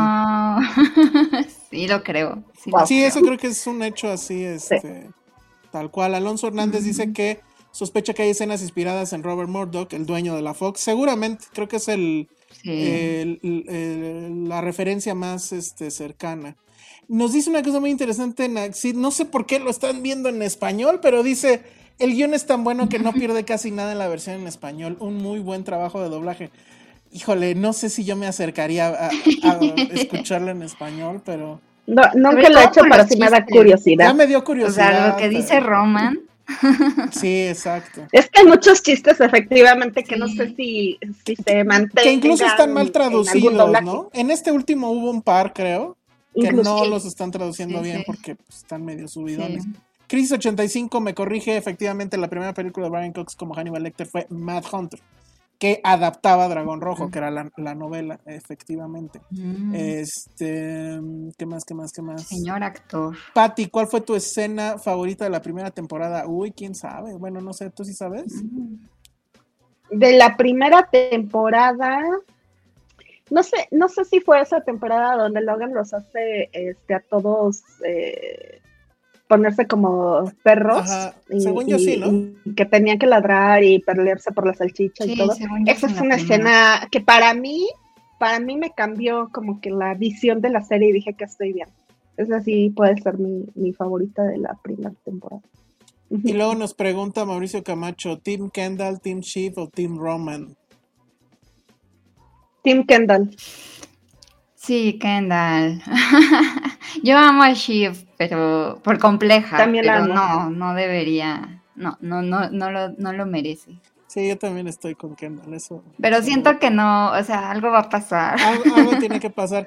Luego nos preguntaban que quiénes seríamos. Pero a ver, por ejemplo, del, del de los titulares, Josué, ¿quién sería? o sea, Josué sería entre Connor y efectivamente, sí, ¿no? Es que no me gusta, no me gusta, no me gusta esa, esa, eh, porque todos están mal aquí. Sí, exacto. Siento que, o sea, Roman lo dije con mucho amor. No, pero yo, bueno, es que no sé. O sea, a mí me gustaría ser Connor porque es el que no hace nada. Pero sí sería Roman. Ay, ojalá. Roman por fiestero. Sí, Pero, por lamentarse los mm, comentarios mordaces. No, Ale, tú, tú definitivamente eres Kendall porque tienes daddy. Sí, pero en el fondo me gustaría ser Connor, la verdad. No sé si de, a mí no me metan en sus broncas, yo vivo con la lana que ustedes me están dando y se acabó. Pero sí, Penny, ¿quién sería Penny? ¿También sería Connor? Ay, Penny es Greg. Shift. Penny es Greg. Qué mala onda. Sí. Penny es el abuelito, No, pues realmente. sí. Penny es Sí, el abuelito. capitalista, sí. socialista capitalista, en contra de Logan. Totalmente. Está buenísimo. ¿Y Ale? ¿Quién sería Ale? ¿Shiv? No creo. Pues Shiv. Sí, no. Está muy en Oh. default. Ale, Ale Shift, sí. Sí, seguro. Bueno. Mm. Muy bien. Bueno, pues entonces ahí está Succession. La pueden ver. Está saliendo todos los domingos a las 9, que ocho y media ya anda por ahí el capítulo. Ya va, ya se transmitieron los dos primeros. Supongo que van a ser 10, ¿no? No sé, los, las temporadas anteriores, ¿cuántos Supongo. eran? Seguramente eran 10. Em, Sí, Sí. me dio gusto saber que hay otra temporada, pero sí, me, me- mm, ahora ya pienso que va a ir diferente la historia a lo que tal vez imaginaba. Sí, algo, algo tiene que pasar en esta. Digo, la Algo pasada, la pasada mal. nos dejó en un cliffhanger tremendo y luego pues se les cruzó pandemia, bueno, se nos cruzó pandemia y todo y se tra- atrasó Dos años dos pasaron. años pasaron. Sí, Entonces espero que ahorita sí le metan velocidad, pero este, bueno, está... pero estuvo bien porque mucha gente empezó a verla en esos dos años. Ah, mira, Mauricio Camacho nos está diciendo que solo Así son es. nueve episodios. Ah, temporada. no, Qué mal. qué triste. Pero- y ya van dos. Sí. Qué, hor- qué horrible cuando ya se te empieza a acabar la serie, ¿no? Sí, La La novela. novela. Pero bueno, la verdad se los recomendamos mucho. Está muy bueno. No tiene, creo, este allure que tenía Game of Thrones, como en los episodios pasados que empezaron a compararla para con- convencer a Josué. Porque creo que no tiene, no necesita la parte de evento. ¿No? Digo, está padre verlo el día que sale. Y a lo mejor comentar en redes y demás. Pues sí hay muchos memes, o sea, sí he visto Sí. que acaba y memes a lo que da. Órale, yo no, yo no he visto tantos. Qué bueno. Creo que, Yo creo sí. que eh, en tu timeline están la viendo. pasada, sí. Las donas, Sí, sí, sí. hubo muchísimos Ah, sí, que yo no vi ninguno. Sí. De las donas, sí. Me quedé con ganas de las Todos donas. quisimos donas. Sí, no manches. Sí. Porque además alguien me preguntaba de dónde serían las donas, de Krispy Kreme o de. Seguro hay un lugar mamón para ricos, para donas de rico. ¿No? Seguro. Sí, cañón, indudablemente. Toda, toda una hora de plática y el papá con una cosita, pum, Exacto. desploma todo. Exacto. No, eso es- híjole. Qué horror, qué miedo. Aquí dice tu juega favorita, Patti, pero de la vida. Dice, pues un día en el alebrije. Ah, pues miren, una vez, una vez cuando estaba yo, no, de, de- obvio de la serie, pues igual la despedida de Tom fue Ya muy, no me acuerdo. Ay, fue fue muy chistoso por la- todos los objetos. ah. Sí, por la despedida de Tom por todo lo que sucede, puede ser. Puede ser también, porque también ahí es donde se dan cuenta que este Roman y, y Connor pues compartieron a la chica, o, no me Ah, acuerdo sí. quién fue. Pero bueno, el chiste es que eh, la, la novia de Connor eh, había estado con alguno de ellos, no me acuerdo con cuál. Y pues sí, no, creo que fue con Tom. Fue con Tom. Ajá, ah, sí, la de Justo en Tom, su que- despedida de soltero. Hace algo ahí medio twisted. Ajá. Entonces después se da cuenta que es esta chica que, y, y bueno, fue esa yo creo que me, me, me gustó. La boda Alonso Hernández lo puso. fue- De Blow Beso. Sí, sí, sí, sí. Muy bien, bueno. Pues eso fue Succession. ¿Algo más que quieran comentar al respecto? ¿O nos vamos ya a lo que sigue? Pues nada, o sea, nada más de Tom que preguntaban, pues creo que al final Tom y Greg, eh, como que nos representan un poco a nosotros y al mismo tiempo creo que todos hemos caído a veces en, tal vez si soy amable con esta persona, ¿no? Me ahorro como cinco escalones, ¿no? Pero que todos somos como, nadie somos inmune a veces a eso, ¿no? Pero, pero bueno, está muy de verdad es que hay muchas cosas en juego y, y a ver qué pasa. Muy bien. Bueno, pues entonces ahora pasamos a el estreno de, la semana, que ese sí creo que nada más lo vi yo, ¿verdad? bueno, lo siento. Híjole, es que les traigo malas noticias, amigos. Es lo malo de que ustedes no la hayan visto. Pero bueno, se trata de Last Night in Soho, que es la nueva película de Edgar Wright, que de hecho, pues está también en el Festival de Morelia, pero también se estrena ya el jueves en, en salas. Entonces, este, los que estuvieron peleando por boletos para esa, pues no tenía ningún sentido, porque los iban a conseguir de manera regular. Eh, ¿De qué va? La verdad es que la historia me parece que es genial y la primer mitad es fantástica. Y es esta chica que es este, la de Jojo Rabbit, ¿cómo se llama? Thomasin Mackenzie. Ella es, eh, vive en un pueblito de, Inglaterra, no me acuerdo cuál. Cornwall, creo. Y este. Y ella es fanática de los años 60 porque su mamá era fanática de los años 60 y se va a Londres a estudiar eh, moda. Ella es una muy buena diseñadora de modas. Toda su ropa se la hace ella y obviamente todo se lo hace con un tinte de los 60 eh, tiene un, este, ¿cómo se llama? Em, tiene una tornamesa en su cuarto, se la pasa escuchando música de la época y tiene esta cosa como rara o mágica que a veces en el espejo ella puede ver a su mamá, ¿no? Y, como que hay esta conexión mediante el, mediante el espejo.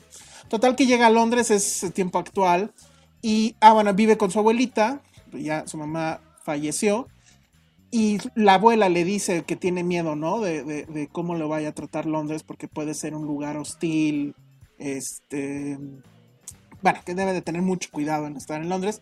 Y dicho y hecho, ya llega y lo primero que sucede pues es el acoso de los hombres, ¿no? Es eh, el acoso del taxista que le dice que si no es modelo, que tiene muy bonitas piernas, que dónde se va a quedar. El acoso de sus compañeros que pues, se la quieren ligar con piropos guarros en, el bar o pues en el dormitorio, porque además pues obviamente vive en el, en el, dormitorio donde viven todos los estudiantes.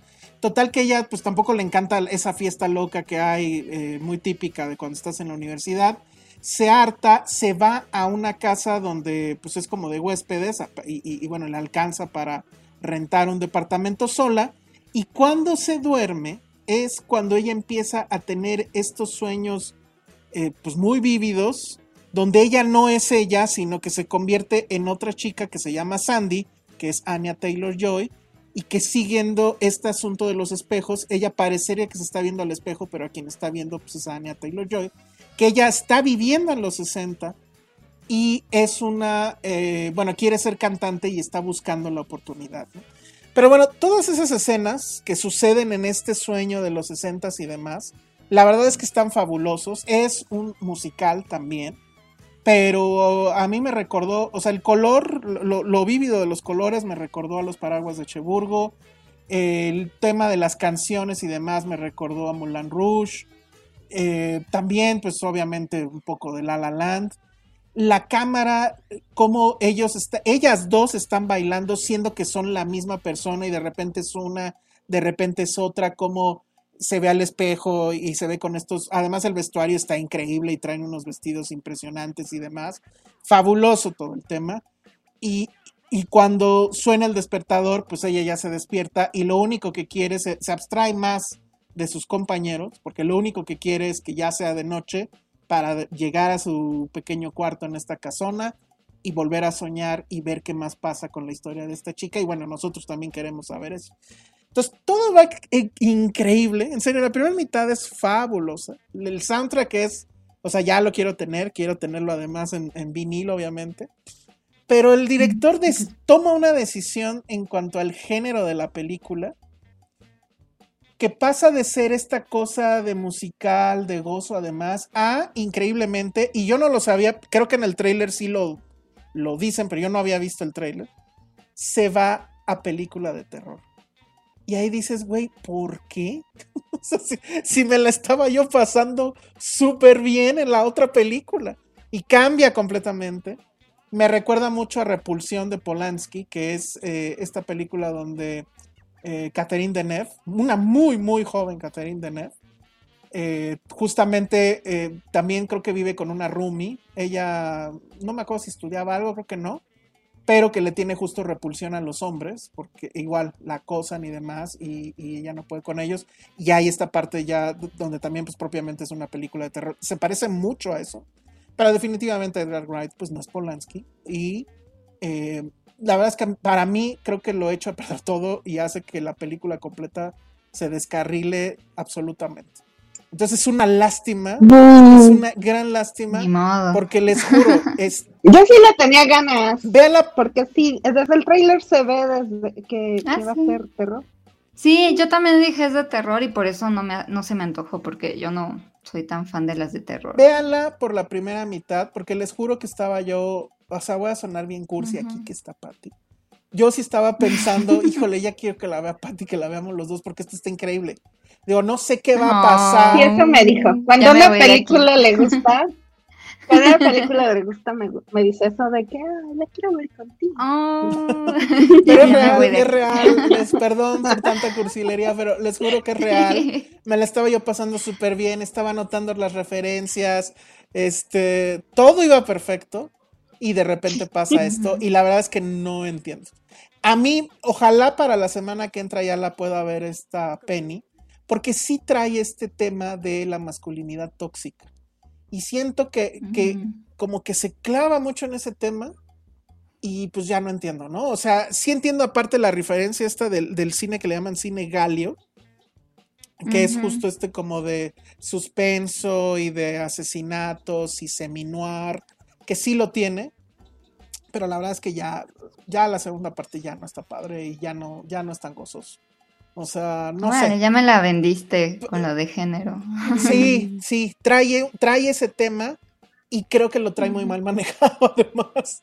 O sí, justo. entonces, por ¿Qué eso... Edgar Wright? Ajá, Bueno, no ¿qué hace haciendo eso? Porque, por ejemplo, en las Ah. películas de Edgar Wright, usualmente los bares son lugares felices. Y Sí. aquí el bar se convierte en una cosa donde va puro viejo cochino, ¿no? Entonces güey, ¿qué pasó? Sí, Está en lo cierto, la verdad.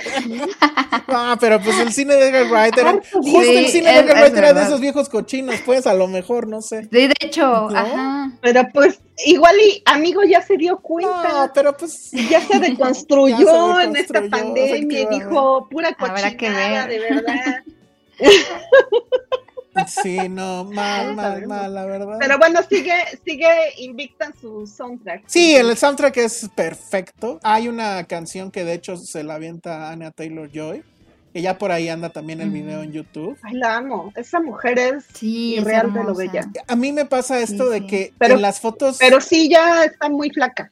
ah, sí, creo que sí. Bueno, aquí se ve increíble, ¿eh? Y, y ¿cómo se llama? Thomasin. Eh, ¿Cómo? Bueno, ella. Thomasin Thomasin McKenzie. McKenzie. También está increíble, increíble, increíble. O sea, creo que esta sí debe ser de sus mejores películas. Pero este, pues sí pasa esto.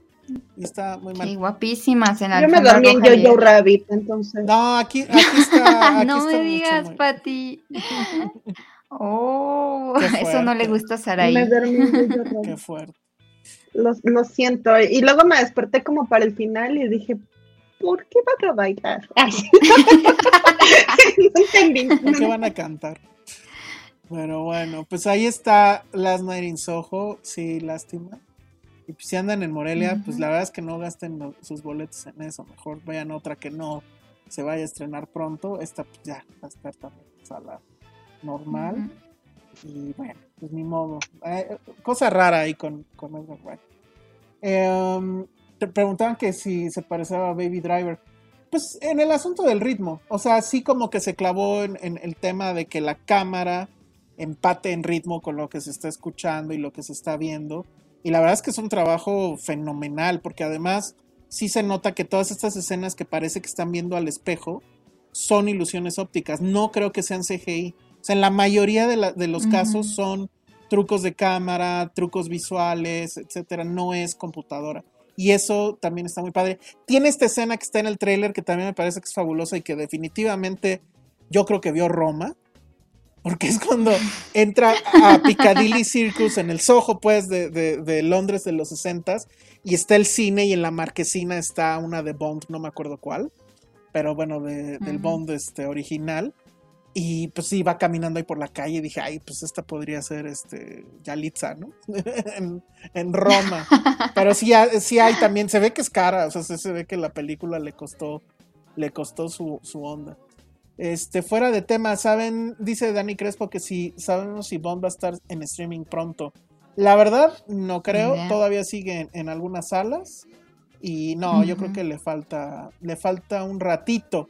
Yo creo que están esperando ya literal a que quede en la última sala y luego, luego ya venderla, porque pues le surge la lana. La cosa es en qué plataforma va a caer. Yo creo que podría. Ah, bueno, tendría que ser Amazon, ¿no? Porque compraron MGM. Entonces, seguramente va a caer ahí, pero pues sí, todavía, todavía le, le falta. Ah, que le bajé muy feo las expectativas a Nora. Lo siento, sí, yo ahí malas noticias. Pero bueno, pues ahí está. ¿Qué otra cosa vieron? ¿Vieron alguna otra cosa? ¿O ya nos vamos? Yo, ah, bueno, vi, varias de en el festival de, las que van a estar en ah, Morelia, pero, supongo que están censuradas. No. O, si se pueden no, mencionar. Yo digo que sí. Bueno, ya vimos nosotros una. Que creo. ¿Cuál? ¿Titan? Sí. ¿Tú ya la viste? ¿Quieren que hablemos de, de, Titán, amiguitos? Bueno, vamos a hablar de ello aunque todavía no contesten.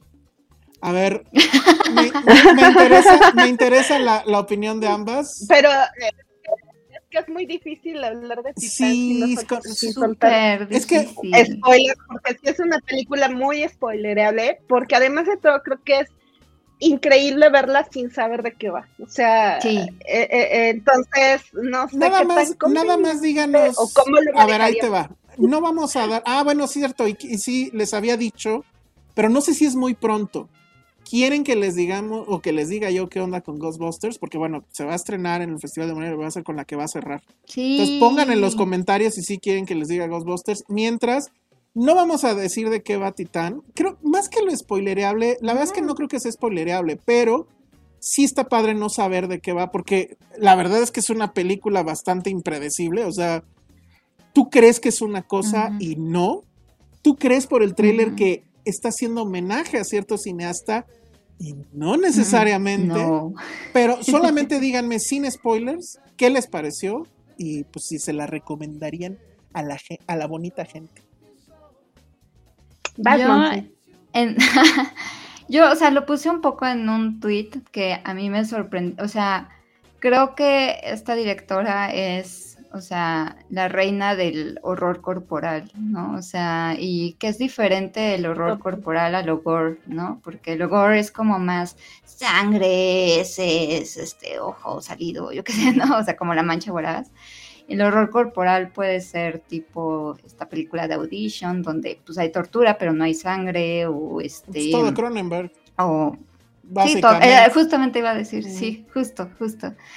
Y a mí lo que me sacó de onda es que, o sea, habla mucho del cuerpo, ¿no?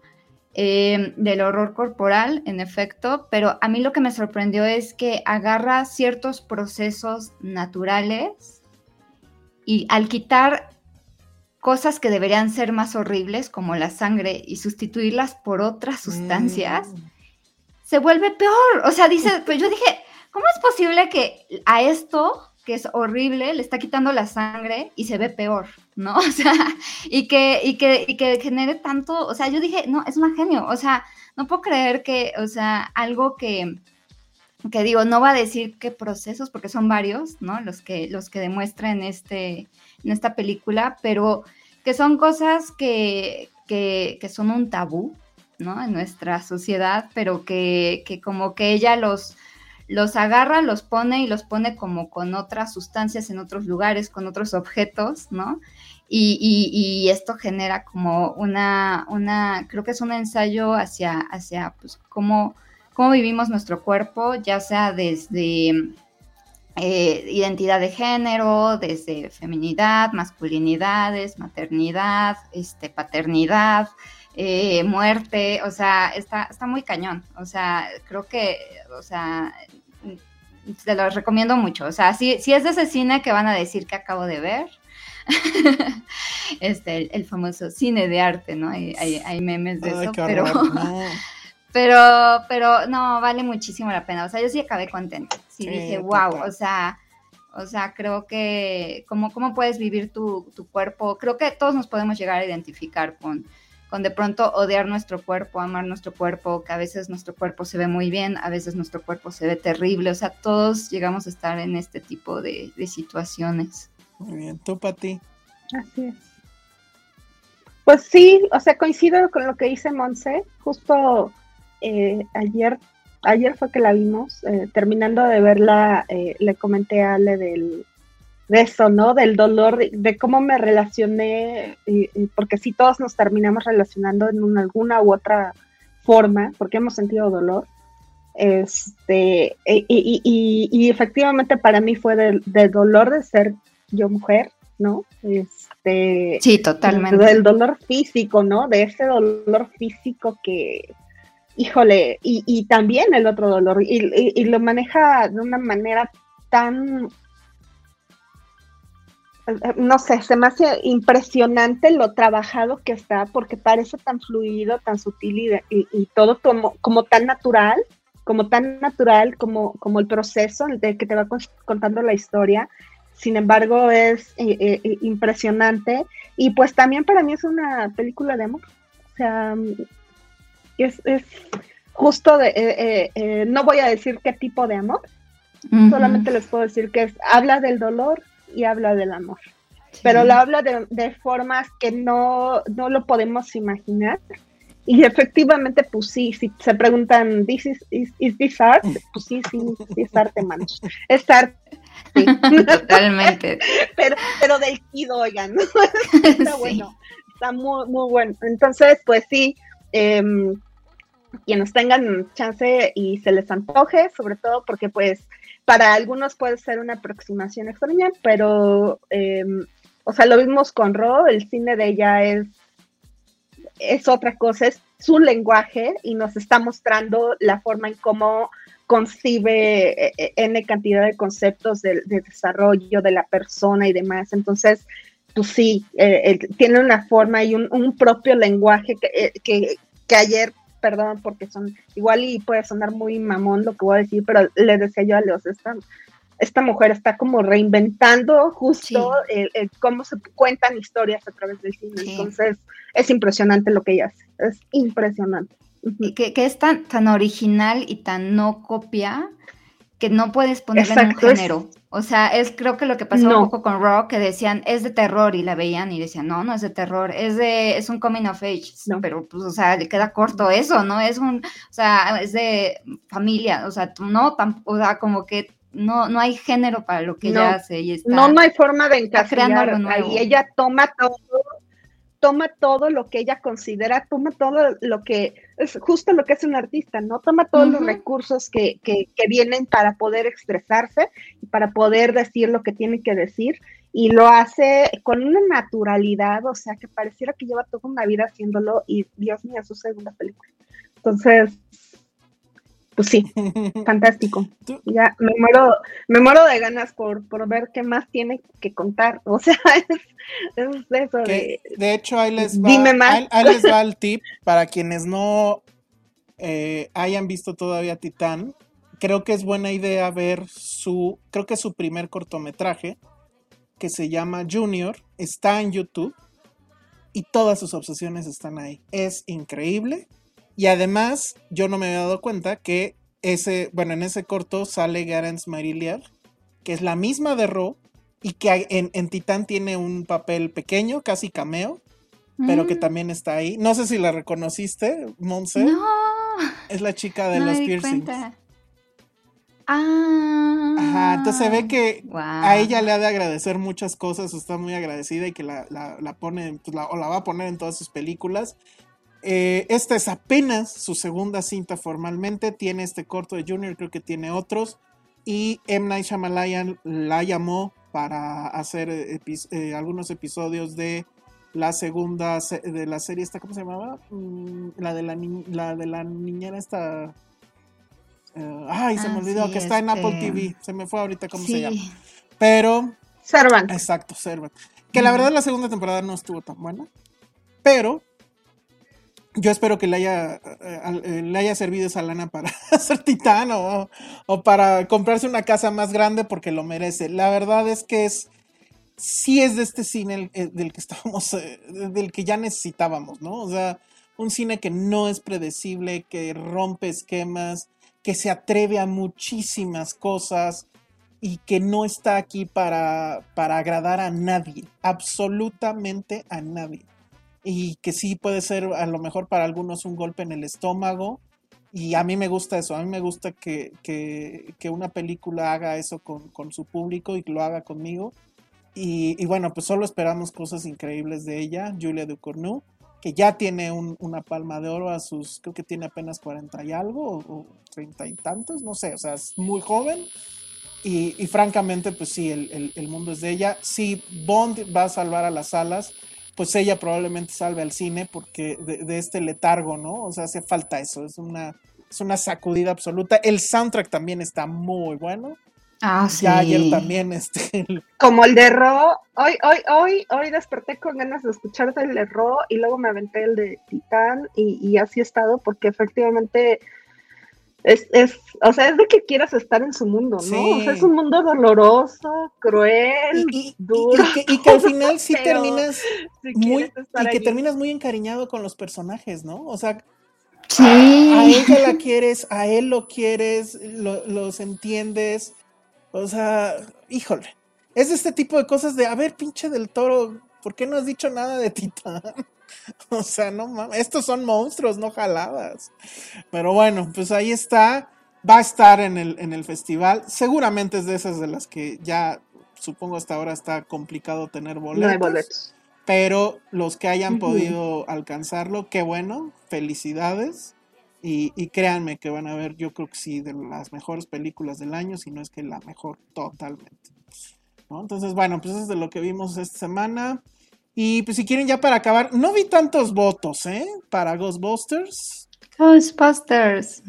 Entonces, pues, miren, lo que pasa es que sí falta todavía un rato, porque va a cerrar el festival, pero creo que se estrena hasta mediados de noviembre, creo. Entonces, este, pues nada más comentario rápido y sí de, de fan, ustedes saben, a ver allá atrás, de, de fan clavado de Ghostbusters creo que lo primero que teníamos, tendríamos que entender los fans originales, pues, de, la película original y que ahorita tenemos cuarenta y tantos, es, o sea, ya, eh, la película original nunca va a regresar, nunca vamos a tener una película como eso, es imposible y ahora peor porque, pues, bueno, uno de los eh, cazafantasmas, pues, está, está muerto, ¿no? Entonces, este, ¿qué era lo que quedaba? A veces las películas se tienen, no hay otra forma de explicarlas más que desde el punto de vista económico y pues obviamente ahorita todas las distribuidoras están ansiosas de tener una franquicia porque al parecer eso es lo que va a salvar a la industria. Y la verdad es que Sony lo ha intentado ya desde hace mucho, perdón, lo intentó primero con una idea que a mí me parecía que era muy buena idea, de una película que a mí me gustó, no me voló la cabeza, pero la verdad es que me gustó y hasta igual en el, desde eh, desde mi corazón de fan, pues sí, las abracé y que es la versión de, chicas, ¿no? De puras chicas, de cazafantasmas. No era una gran película, pero creo que la idea era muy buena, tenía sus momentos y pues recuerdo que también daban así este guiño, ¿no? De que podría haber una segunda si se quedaban a final de, de créditos. Entonces ahora pues ante como el mundo se volvió loco porque cómo es posible que las mujeres y bla, bla, bla, entonces, bueno, pues ya, borrón a eso. Y lo que hicieron creo que es muy interesante y es, pues sí, de una nostalgia tremenda, pero ni modo. Resulta que Ivan Reitman, si ustedes lo conocen, lo recuerdan por Juno, Up in the Air y algunas otras, pues es el hijo de, de Ivan Reitman, que es el director de la Casa Fantasmas original. Él como niño vivió el proceso, o sea, él sí tuvo en Halloween un Proton Pack Y, y, una, y una de las trampas. Ah. Y entonces, güey, eso está increíble. Él vio cómo la filmaban. y, y él vio Además, cómo su padre hizo pues, su primera gran película, que en realidad yo creo que es la única, pero bueno. Y él, la verdad es que el cine de Ivan Reitman pues, era mucho más interesante que el, digo, de, del hijo de, de, Reitman era mucho más interesante que el del padre, de Jason. Pero, eh, bueno, pues finalmente los convencieron, pues, supongo que a punta de billetazos. Y entonces lo que hace es que tal cual como esta nueva película, pues es como un guiño hacia su papá y es un pase de estafeta y ahora él es el que se va a encargar de narrar Cazafantasmas para una nueva generación. Bueno, pues un poco es lo mismo que pasa en la película. No quiero contárselas porque de eso ya se encargaron todos los pinches trailers que hay como 40 entre clips de, de TV y demás. Pero es una película que tiene que ver con relaciones de padres e hijos, de pase de estafeta es una película que evidentemente está calibrada y manufacturada para intentar llegar a una nueva generación, que probablemente será el problema de la Casa Fantasmas anterior. En realidad no tenía como que muy claro para qué público iba. O sea, no era una película de niños, tampoco era una película para señoras, e, etcétera, ¿no? Y esta totalmente es una película que está enfocada hacia los niños. Sí tiene este problema, para mí es un problema que sí es muy Stranger Things. O sea, está uno de los niños de Stranger Things, todo pasa en un pueblito, que eso a mí me parece que es un poco un pecado, pero bueno, ya que la ves dices, bueno, ok, porque ¿cómo puede haber cazafantasmas en Nueva York? O sea, es, no sé, ¿no? Es un hot dog sin catsup eso. Entonces, pero bueno, a mí me llegó por la nostalgia. Alguien quiere pensar en tu infancia. Alguien quiere pensar en mi infancia, pero no, pero Nueva York, Nueva York sí es un elemento importantísimo en Casa Fantasmas, o sea, por Dios. Pero bueno, a mí me llegó por la nostalgia. Como es este Jason Reitman el que está a cargo, sí pensó en todos los detalles. Él obviamente es fan de las dos películas, bueno, de las tres películas y, y seguramente también vio la, la caricatura, que después de la película original es lo mejor que han hecho con Casa Fantasmas. Y entonces en todo momento, pero en serio, en todo momento hay un guiño, hay una referencia, hay un, eh, todo prácticamente toda la música pues viene de la primera. Entonces en ese sentido lo hacen bien. ¿Es fanservice? Claro que es fanservice. Pero como dije la vez pasada, todo fanservice es malo hasta que, no, hasta que llega el fanservice que sí nos gusta. Y pues la verdad es que este sí me gustó. Y bueno, el final, eso sí, no pude evitar. Te pega completamente en la nostalgia y sí estaba yo chillando. Entonces, es lo único que les puedo decir al momento. Oh. Si son fans, creo que la van a disfrutar muchísimo. Si son generación nueva y sus papás los llevan arrastrando, la verdad no tengo idea qué pase. O sea, no creo que sea tan fácil como en Star Wars, que al parecer sí hay automáticos y tú eres, tú llevas a tus hijos, les va a gustar de una u otra forma. Aquí no me parece que sea tan fácil, pero bueno, está bien.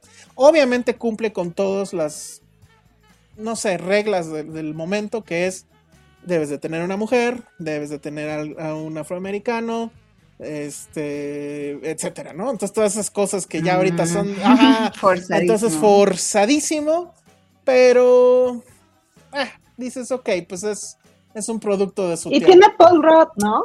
Tiene a Paul Rudd en un papel muy interesante.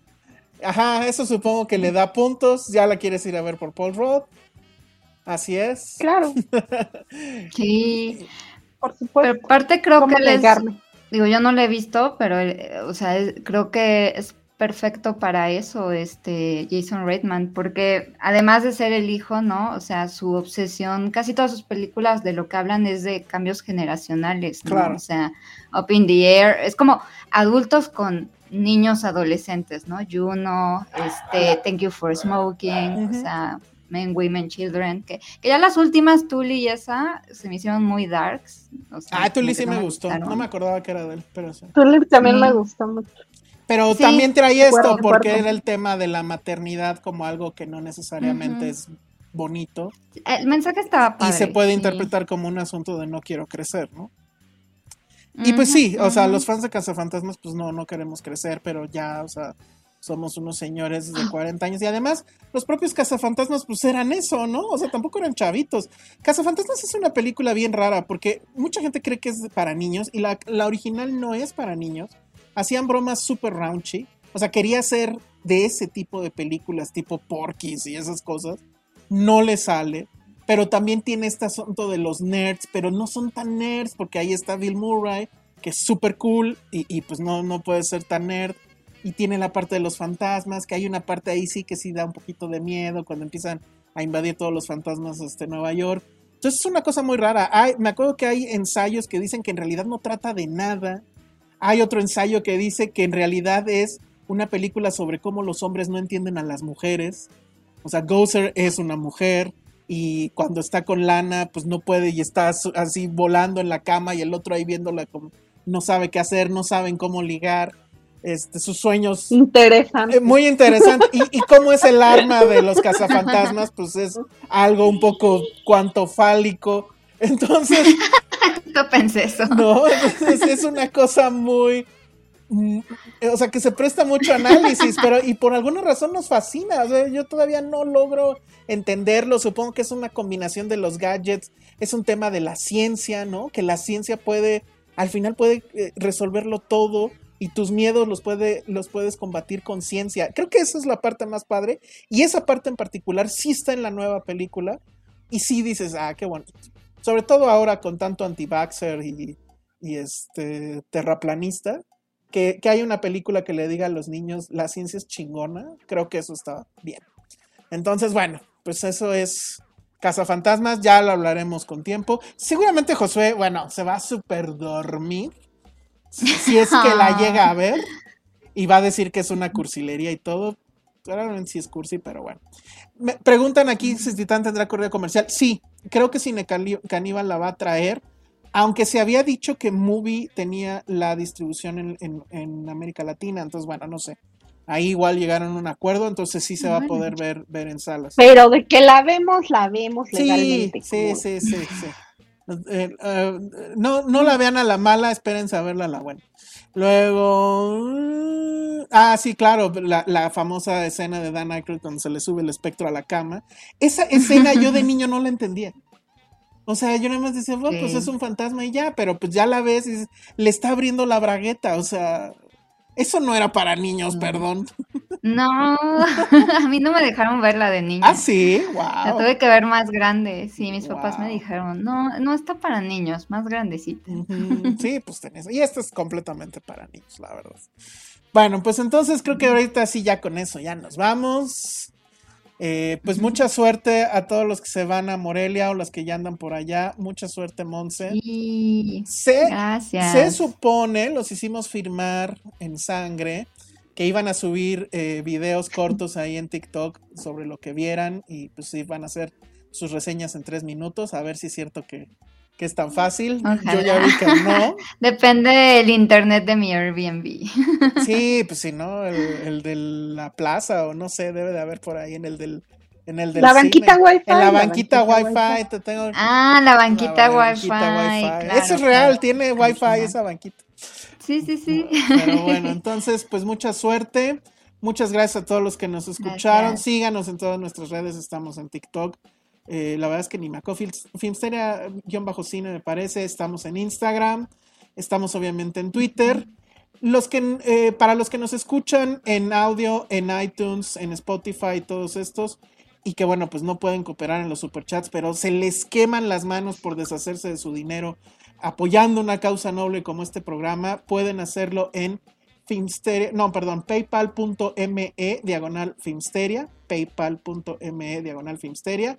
Ahí también pueden este, pues hacer sus donativos para que podamos seguir comiendo caliente y yendo al cine a ver películas y platicárselas a ustedes. Entonces, bueno, pues Sí. nos vamos. Redes. También ah, Sí. quería, quería decir que también eh, tenemos Saraí y yo un programa Ah, sí. de cine de 5 a 7.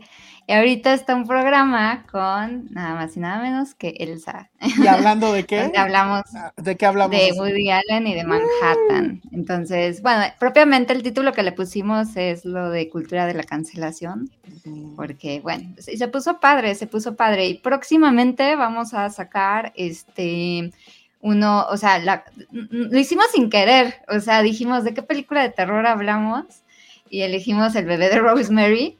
Y dijimos, oh no, seguimos con directores cancelados, pero también ya tenemos al, otro lado del conflicto, que es Mia Farrow, ¿no? Entonces, fue sin querer, porque de hecho iba a ir en otro orden. Ya síganse con directores cancelados. Sí, no, y luego aparte...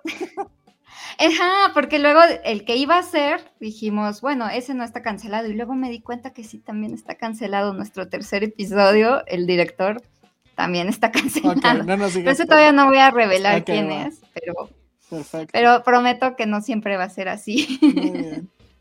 Está increíble. Bueno, entonces siguen, búsquenlo como Cine de 5 a 7 en Spotify, en iTunes, en todos lados donde se escuchan. En Apple, ya estamos en Apple ah, a partir de ayer. Entonces ya nos pueden escuchar ahí. Y aprovechando que... A ver cuándo vas tú, Pati. Sí, estaría padre que fuera Pati. Que por cierto ya... Hablar del chavo. por cierto, aquí ya hay muchas personas que están agradeciendo que estuvo Pati aquí. Eh, eh bombardeenla en sus redes sociales. ¿Cuáles son sus redes sociales, Pati? Arroba la bolita roja.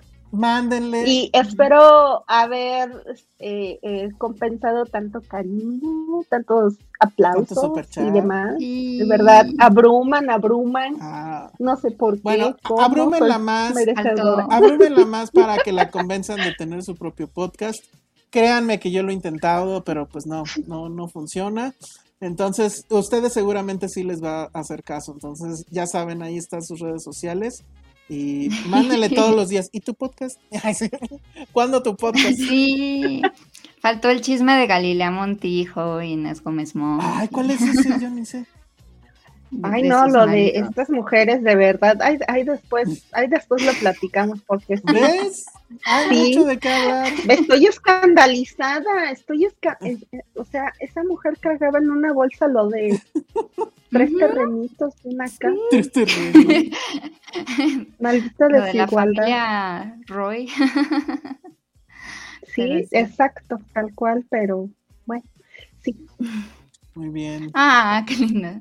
Felicidades, doctora. Nos gusta verle contenta. Dice Monse, ¿dónde lo escuchamos? Ya dijimos, está en iTunes, en Spotify y demás. Y también aquí en Filmsteria, mañana toca eh, Cita con los viejitos, Charlie del Río y un servidor.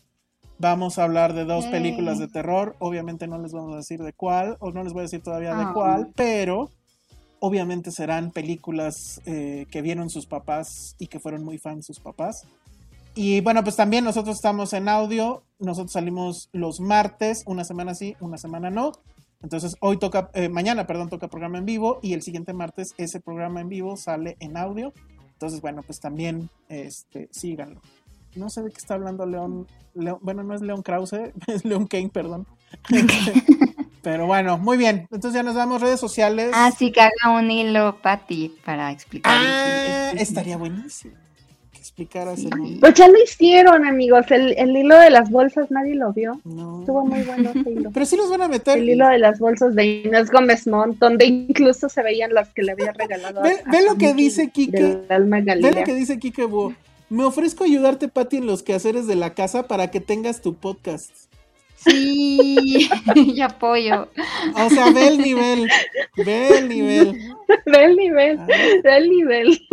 bueno, gracias, Kike. Sí, ya, por favor, ya. Porque yo quiero saber de ese chisme de las bolsas. Yo ni sé. Yo solo sé que sí la van a meter al tambo, ¿no? O sea, creo que ya es inevitable. Pues ya tienen ficha roja. ¿En serio? Madre, y, la ficha. y ya, ya tienen ficha roja por la Interpol. Ella, salía en TV Azteca o en dónde salía? Ajá. El saliente Azteca en Ventaneando justamente. ¿Cómo crees? Y en Ventaneando no se están dando, así no están comiendo, comiéndosela a pedazos. No sé, la verdad es que sí tiene un montón que no veo este ventaneando. Isaac Torres dice que él prepara el café. O sea, ve, ¿qué más quieres, Pati? Ah, súper. Mira, Cintia Salmerón dice, yo paseo a Harry para que grabes, Pati. No, bueno, ya. Queremos ese programa. Sí, ya. Aunque sea en TikTok. Ándale, aunque sea en TikTok. Ah. Híjole, estaría increíble. Ay, soy súper soy, tía, aunque tal vez soy la usuaria meta ideal del TikTok, porque, pues, puras tías TikTok hay puras tías. Entonces, pues yo estoy que, estoy que mi mandado ser, tal vez para TikTok. Ok, entonces igual es lo que haga. Bueno, pues ahí está, ¿eh? Conste, síguenle, síguenle diciendo en sus redes, a ver si lo logramos. A ver si se nos, alma de- se nos arma de aquí al año que entra. Pero bueno, ah, mira que Pati Sí. Chapoy Ah, odia. Pati Chapoy la odia. Ah, A, a Inés Sí, Gómez terminaron muy peleaditas. que, Ah, que terminaron no muy han dicho peleaditas. nada. Que aparte hay política porque eh, Inés Gómez Montt es este sobrina del exsecretario Sobrina de. Gómez Montt. Ah, de Gómez claro, Montt. Sí, por ahí va Si todo. no ¿eh? sabías, Realmente esta, esta cacería no, no, no es gratis. Bien. Por allí va todo. El chisme y la política se mezclan. Entonces, muy probablemente esas empresas fantasmas figuren nombres de políticos del sexo. Tan, tan, tan. y, y mientras, Tan, tan, y, y mientras mi Quique en Italia. Sí, ¿qué tal? Quique en Italia. Dándose la vida, el. Ay, Buenísimo. No, de Está verdad. bien, mejor que se vayan a que se queden. bueno, pues ya Pues vámonos ahora pero sí. que dejen lo que robaron. Ay, sí. Pero bueno. Bueno, a ver, Pati, entonces redes sociales otra vez para que no se les olvide a la gente dónde te tienen que Arroba la bolita roja. pedir el programa de chismes de Pati. Gracias. Monse, Yo, arroba cine en el diván y el programa tiene también su Twitter, que es arroba este, cine de 5 a 7. perfecto. No tenemos Instagram porque nos lo ganaron el username. ¿En serio? Qué Chafa. Sí, qué triste. Pol- Polly Bridges dice, al menos Pati, tu club de fans ya lo tienes, ojalá te animes a hacer tu podcast. ¿Eh? Conste, ahí está. Ay, qué bonito. Bueno, yo soy el Salón Rojo y pues sí vayan a ver el Last Night in Soho y estén pendientes en nuestras redes. Este, ah, mira, ya llegó eh, Ya llegó eh, Aimee con su disfraz de su Halloween. disfraz de Halloween, muy bien. Bueno, y estén pendientes, estén pendientes de la cobertura que van a hacer Josué, que va a ser Monse, que va a ser Alan, eh, Sandra, que están ya en, en Morelia. Y pues ya dijeron que sí nos van a estar comentando lo que vean y qué les pareció todo lo que van a ver y demás. También espero que hagan reviews de comida. Bueno, nos escuchamos en la próxima. Bye. Chao.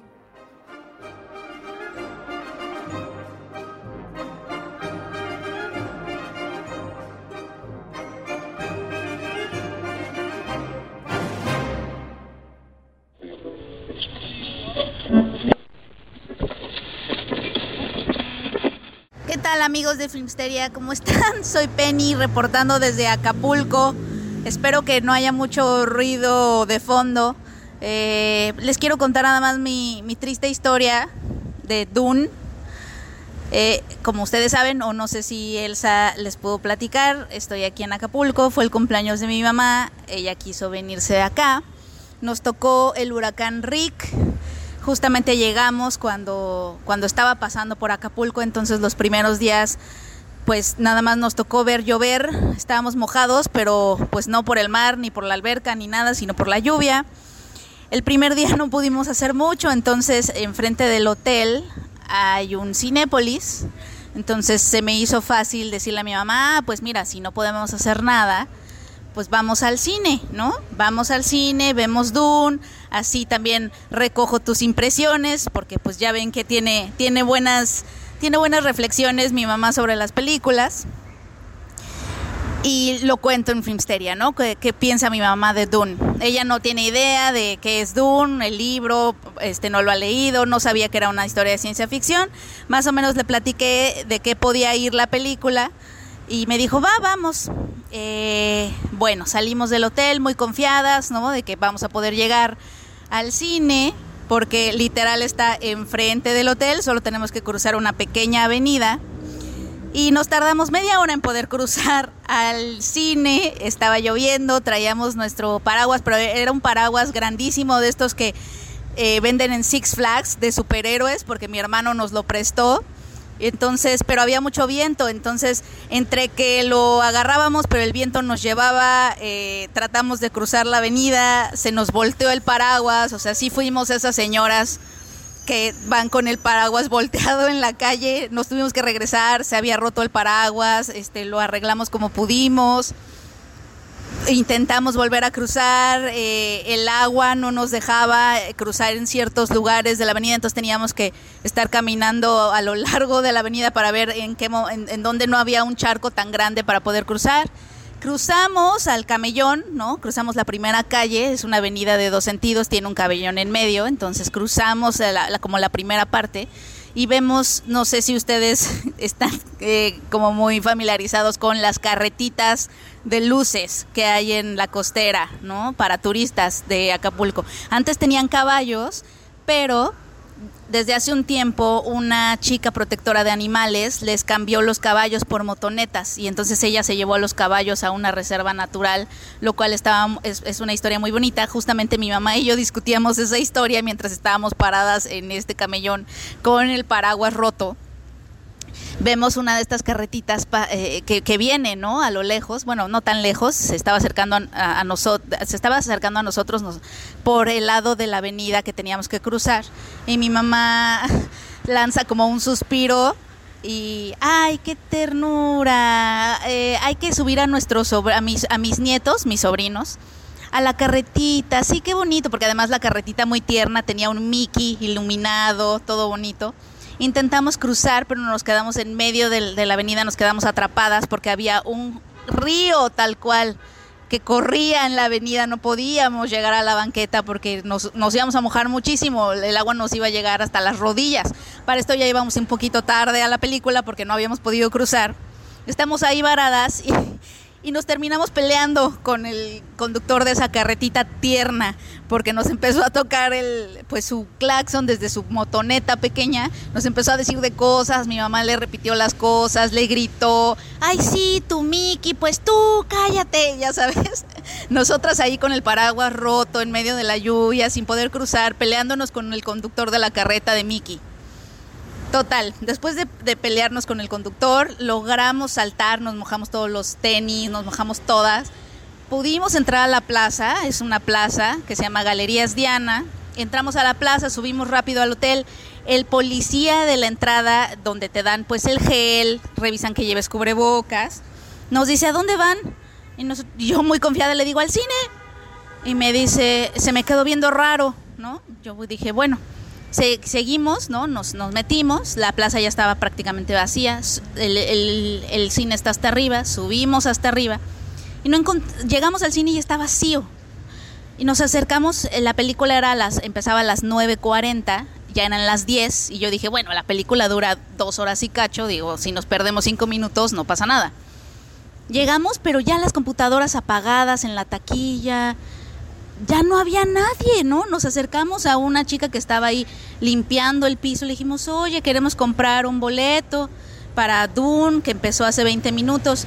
No, ya, ya no, ya, ya cerraron las cajas, ya, ya se fueron todos a su casa. Y yo, pero ¿cómo? Acaba de empezar la película, 20 minutos, hace 20 minutos, ¿no? y son 15 de anuncios. No, pues ya no hay nadie que les pueda vender el boleto ya no había nadie en la dulcería, es decir, a las 9.40 venden el último boleto y se van a sus casas. Nosotras no podíamos creerlo, así de, bueno, ¿y ahora qué hacemos? Y yo dije, bueno, ya este, pues nos regresamos, ¿no? Pero mi mamá iba ya como tan encendida por todo lo que habíamos pasado para cruzar y para llegar al cine, que no, no quería como rendirse. Entonces yo, mientras yo le estaba diciendo al, al, policía, porque el policía se acercó a ver si, si nos podía ayudar en algo, yo ya estaba en esta actitud de, bueno, pues ya no importa, muchas gracias, ¿no? Ya, ya me estaba como dando la media vuelta cuando escucho a mi mamá. No, es que esto no es posible, señor. Es que déjeme decirle, eh, mi hija tiene un trabajo. Y yo, no, bueno, mamá, no pasa nada. O sea, puedo verla en otra ocasión, digo, la puedo comentar en el podcast, pues ya ven que siempre voy tarde a, a los estrenos. La puedo comentar en el podcast después. No, no, no, no, no, no, hija, a ver, ven, ven, explícale al señor explícale al Señor que tienes que verla por tu trabajo. Por favor, Señor, o sea, es que de verdad nos surge. Y mañana nos regresamos. Eh, acabábamos de llegar a Acapulco, no nos regresábamos mañana. Pero mi mamá le inventó toda una historia que ya nos íbamos, eh, que teníamos que verla y que si no la veíamos, no sé de dónde mi mamá sacó todo eso. Que, que, si no la veíamos, este, íbamos a, perder nuestro avión porque entonces la, vamos a, la íbamos a tener que ver al otro día. Bueno, el policía, la cara de pues esto es una tragedia y entonces lo, como que logramos que el policía nos dijera, bueno, pues las dejo entrar a la sala, aunque no paguen. Entonces nos dejó entrar, nos, nos llevó a la sala y nos dejó entrar, o sea, quitó él la cinta y nos dejó entrar así sin pagar. Y mi mamá, ya sabes, agradeciéndole, ay, muchas gracias, no sé qué, no sé qué tanto, etcétera, etcétera. Entramos. Cuando entramos yo noto que las pocas personas que están en la sala se nos quedan viendo muchísimo. Me siento eh, y, mi y, nos sentamos y mi mamá me dice, voy a comprar un dulce. Y yo, mamá, pero es que no hay nada, no, no, no hay dulcería. No, no, no, sí, tengo mucha sed, seguramente puedo encontrar agua. Y ella se sale a comprar agua. Y yo me pongo a ver la película, ya está empezada. Veo a Timothée Chamalet y a Rebecca Ferguson caminar en el desierto. Eh, y yo dije, bueno, ya este, ahorita ya me pongo al corriente, ¿no? No debe de llevar tanto. Eh, llegan a, como con una tribu donde está Javier Bardem y de pronto sale Zendaya. Y yo, y, me, hizo ruido porque yo me acuerdo que Elsa, Ale y Josué habían comentado que Zendaya salía hasta el final, ¿no? Y salía un cachito. Y pues ya me pongo a ver como toda esa... Eh, hay una pelea, ¿no? Hay una cierta pelea sin spoilers, pasan cosas. Eh, llega mi mamá, se sienta y entonces Zendaya voltea y dice, esto es solo el comienzo o algo así dice. Y los créditos. O sea, el policía se había equivocado y nos había, o sea, en sus ganas de ayudarnos nos había llevado a la sala equivocada de la película Dune, de la función que ya estaba terminando. Entonces prácticamente vi el final.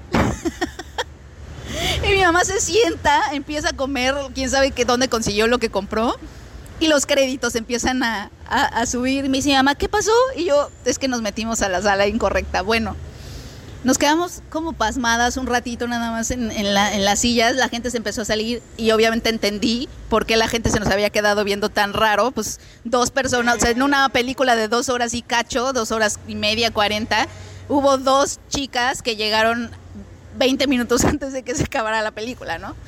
Entonces nos quedamos medio pasmadas ahí, nada más mi mamá comiéndose en silencio lo que había comprado, yo también.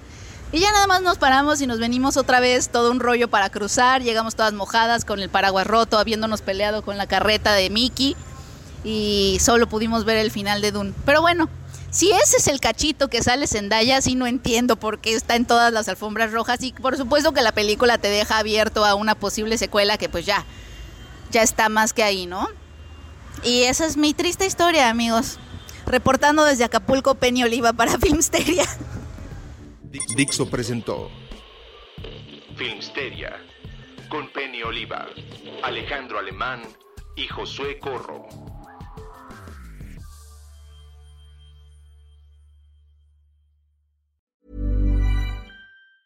Hey, it's Danny Pellegrino from Everything Iconic. Ready to upgrade your style game without blowing your budget? Check out Quince. They've got all the good stuff shirts and polos, activewear, and fine leather goods, all at 50 to 80% less than other high end brands. And the best part? They're all about safe, ethical, and responsible manufacturing. Get that luxury vibe without the luxury price tag.